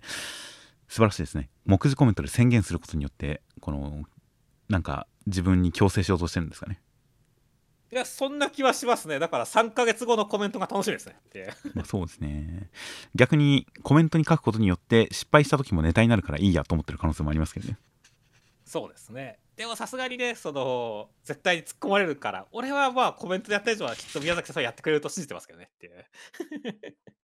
まあそうですね。少なくともまあ今後の経過に関しては書いてくれそうな気がするんでちょっと宮崎先生の今後の禁酒展開注目したいと思いますよ。ですねなどなどいろんなコメントがありました。では来週の関東から表紙が合同合宿開始コミックス7巻発売記念表紙関東から青の箱という形でもう青の箱にちなんだインスタ風のもう自習自号予告ですよ。そうですね。こんな自撮りしてる人はさすがにいないやろと思います。まあまあまあ、あの、ありですねっていう、ね、まあまあそうですね。大変可愛らしい感じの、えー、青の箱の予告となっていました。センターカラーとしましては、えー、コミック36巻発売直前テレビアニメ6期放送中2号連続カラー第2弾センターから僕のヒーローアカデミア2号連続センターカラー第2弾と、えー、超人気御礼テレビアニメ重大発表記念2号連続センターカラー第2弾僕と僕両方2号連続カラーですね。そうですね。おおそろおそろというかね。あの仲いいっすね。はい、はい、来週あたりヒーローアカパロディやってくれないかな。ちょっと期待ですね。ですね。僕とロボコンセンターからです。あとは近未来杯が、えー、ジャンプゴールドフューチャーカップエントリーナンバー2侍コメディ読み切りセンターカラー47ページネクラ闇蔵山本元気先生。このタイトルとペンネームの取り合わせがいいですね。ですね。全然違うやん。逆やんっていう感じだからね。ネクラ闇蔵山本元気先生。侍刀を武器とした B1SP に特殊な男というそういった侍コメディだそうです、はい、今回の今週の絵に描いた文字からすごいギャップですね。そうですね。いいじゃないですか。いや大変楽しみです。という形で、えー、では先週のコメントを読んでいきます。えー、では先週関東からのワンピースに関して、えー、国を消すとかジャンプで神的な存在との戦いが流行ってるという形であの本当に空から島を壊すっていうもう神的な所業ということでちえちゃんからこっち神の降臨が流行ってるという意見。確かになんか こういろんな作品が盛り上がっていくにつれてそういった存在が出てくるこうターンになっていきますからね。そうだね。やっぱ少年漫画ってどんどんインフレしていくもんだからね敵がっていう。そうなんですよね。なので地球の子もクライマックスでは神が来ますしアンデッド・アンラックでもクライマックスでは神が来ますしワンピースも最終的にはイム様が来るという感じですね。そうですね。いやまあまあまあ、スケールがでかくなるっていうのは面白いことですから、いいことですよって感じですね。はいはいはい。あとは、えー、青の箱、あやめちゃんに関して読者の気持ちを代弁するセリフ担当いけると思ったというコメントがありましたね。そうですね。まあ本当に今のところあやめちゃんの好感度を本当読者とこう共感読者の共感を得ることによって担保してるところありますからねっていう。はいはいはい。だから本当に、ああ、言ってくれたな、あやめちゃんっていうので、あやめちゃんの好感度上がってますからね。まあ確かにそうですね。確かにその辺の外からの視点っていうのは、今のあやめちゃんの強みのような気がしますね。うん。そして、まあ、あやめちゃんがね、結構好感高いからこそでしょうけども、まあ、ね、あの、好感は持つけど、ずっとひなちゃんの味方でいてほしいとかね。あとは、あのね、えー、なんならあやめかけるひなでもいい許すっていうコメントとかもあったりしてね。なんかこうね第四勢力みたいなの生まれてるなって思いましたね。あやめかけるひなちゃん博士はいはいはい。ね。いう感じはいいなって思いました。ねすごいなって思いましたしあとはねそれとまあ逆の思想ではないですけどもね。場を乱していたのに好きな素振りのないあやめちゃんが本気で好きになったら押せるっていう形で、ね、あやめちゃんが恋してくれることを祈ってくれる読者もいるっていう形でね、いやここでもなんかいろんな派閥がコメント欄でも生まれてきてていやあやめちゃんの動向が楽しいですねって感じですね。まあ確かにそうですね。全然本人に興味ない感じでなんならその恋愛を横から応援してる感じのキャラクターがハマっちゃう沼にはまっちゃうっていうこっち側に来ちゃうっていう展開は確かにそれまでのその立ち位置が全部前振りになってこういい感じになったりしますからね。そうなんだよね。だから俺は結構そっちの方を楽しみにしてるしそこをしてる感じではあるんだけどでもやっぱり本当にさっきですねあやめちゃんとひなちゃんの仲いい感じがずっと見たいみたいな人たちもいますしねっていう。確かになんか千夏先輩はまだ仲のいい友達がいる感じ。分かり合えてる友達がいる感じはありますがひなちゃんに関してはなんかちょっと女友達とも距離があるではないですがそこまで本格的に親友的な感じの女友達ってなんかあんまりいない気がするんですよね。そうですね深くひなちゃんの内面に入り込んできてるような女友達っていうのがあんまりいないような気がするんでその点確かにあやめちゃんとのすごくこう襟を開いたというか腹を割った感じのあのやり取りっていうのが意外とひなちゃんの新境地な感じはあったんで確かにそこの関係性今後も発展してくれたらいいなというのはちょっと思いましたねそうですね。いやー楽しいですね。はい そして、あとはヒーローアカデミアのところではね、まあ一番の衝撃展開、桃とかっていうコメントとか、はい思考停止したわ、わらみたいな感じのコメントとかがあって、やっぱりミリオさんの行動は、まあ、しがらきさんが笑ってしまうくらいですからね、やっぱ読者的にも衝撃的だったなと思いましたねいやまあそうですね。さっきもその少年漫画はインフレの漫画だみたいな話をしましたが確かに暴力表現とかそのバトル表現っていうのもどんどん一方向に強くなっていくのもそれはそれでかっこよかったりしますがやっぱそんな中でたまにある変化球っていうのがものすごく印象に残ったりしますからねそうですね。いやそうそう多用できる技ではないですがここぞというところで一発かましたミリオ先輩は本当にかなりすごい印象を残しましたよそうですね。でそこからのまあ感情急降下で最後かっこよかったとかね、はいはいあえて遠くに見せる登場シーン初めて見たけどすごいいいねとかね。はいはいはい。そういう形でねやっぱりみんなやっぱその後の展開がすごいかっこいいって形になってますからね。そうですね。あの本当に登場シーン見開きバーン見開きバーン見開きバーンみたいなあの贅沢なページの使い方でこうデク君登場させたのは本当にかっこよかったですよかっこよかったね。いやーほんと堀越先生の演出力高いよねっていう。いや本当ですね。もう引きからのドアップからのミドルみたいな感じのあのカメラの自由自在な寄り方引き方っていうのが本当に見事でしたよ。ですね。そしてあとは逃げ上手の若君のところでまあ石堂さんのね、はいはいはい。あの鶴子ちゃんに対するあれとかになってねあのオタクとして見習うべきところの多い変態だったっていうコメントがあって、はいはいはい まあ本当そうだよねって結構その石堂さんのやり方を感心してるようなコメント多かったですねはいはい。まあ確かに分かりますね。わかりますね。ちょっとやっぱあまあ憧れるんじゃないとは違いますけどもね。いいなって思うからね、石堂さんっていうね。まあそうですね。あとやはり東堂が最強かっていう石堂さんになぞらえて呪術廻戦の東堂さんを思い起こす人もいたみたいで。言われてみると確かに東堂さんはあの勝手に推しのアイドルを脳内に具現化させて戦闘に関するアドバイスをもらってましたからねそうですね。あれはでもちょっとありうですけどちゃんとあのいるわけですからね？まあ確かに実在ではあるんですがアドバイスまでしてくるところまで叩き上げてますからね。そうですね。やっぱ脳内妄想はすごいですねっていう。人に力を与えるんですねっていう。まあ、そうですね。石堂さんもだから最終的には月子ちゃんからアドバイスもらうくらいまでいったら本物ですよ。はいはいそうですね。話しかけてきてねっていう。話しかけてきてこのようにするのですみたいな。そこまでいったら本物ですねそうですね。いやもしかしたらそれでピンチを脱出するかもしれませんから、ね、楽しいですよねちょっと見てみたいですね。うん。あとは、えーっと、銀貨とリュウナに関して、僕があのパン屋さんに感謝されるところ、そこでリュウナちゃんが人に感謝されるってすごくいい気持ちなんだねみたいな、これからそれそれをやっていこうみたいな、あのターニングポイントに関して、そのパン屋さんの感謝とリュウナちゃんの感動みたいなものをもっとしっかり見たかったというのに関して、えー感謝されるところ、パン屋さんの笑顔なり、泣き顔なり、ちゃんと彼の顔を見せてほしかった。自分ももっとしっかり見せてほしかった。大事なシーンだからというようなコメントとかありまして、確かに今にして思うと渡辺先生結構読み切りの段階からこう引きのカメラで場面を捉える感じの印象があってそのちょっとこう淡々とした気の抜けた感じの描き方っていうのが独特の雰囲気とか魅力になっていましたがどっかでこの感情の爆発的なところをうわーっと見せるようなそういうシーンも見たいなという感じはしましたよ。そうですねまあまだちょっと連載の序盤だからちょっとやっぱ急いでるというかね感じはあるかもしれませんしなんかね波に乗ってきたらねそういうところもなんかいい感じの緩急っていう形でややってくれるような気がしますけどねっていうはいはい、そうですね。今週、まあ、ベレッタちゃんが結構泣き顔、あの、私、結果は仕事で出したい、前に進めないから、みたいな感じで、こう、泣き顔を見せたりするところとかも、なかなか、こう、感情の乗っかってるシーンではありましたが、やっぱり、なんか、他のいろんなうまいシーンに比べると、その感情の発露のところに関しては、ちょっと弱く書き書いてるような印象があったりもしたんで、そういった爆発的なシーンがどっかのタイミングで来るのがちょっと楽しみではあります。そうですねあとはもう坂本デイズのところで JCC そんな学校はもともとないですねっていうコメントがあってイム様って思いました、まあ、イム様ですよ。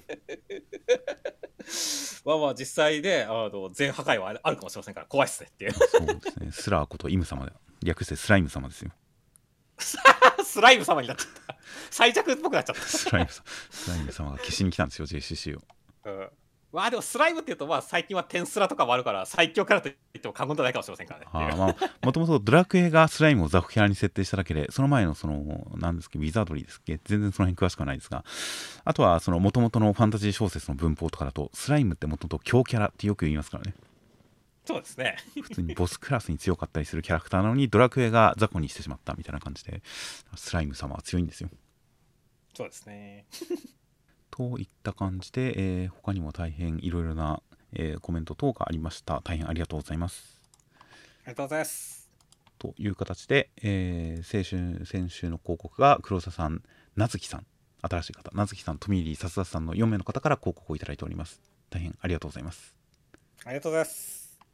という形で、えーでは来週44号がついにまさか10月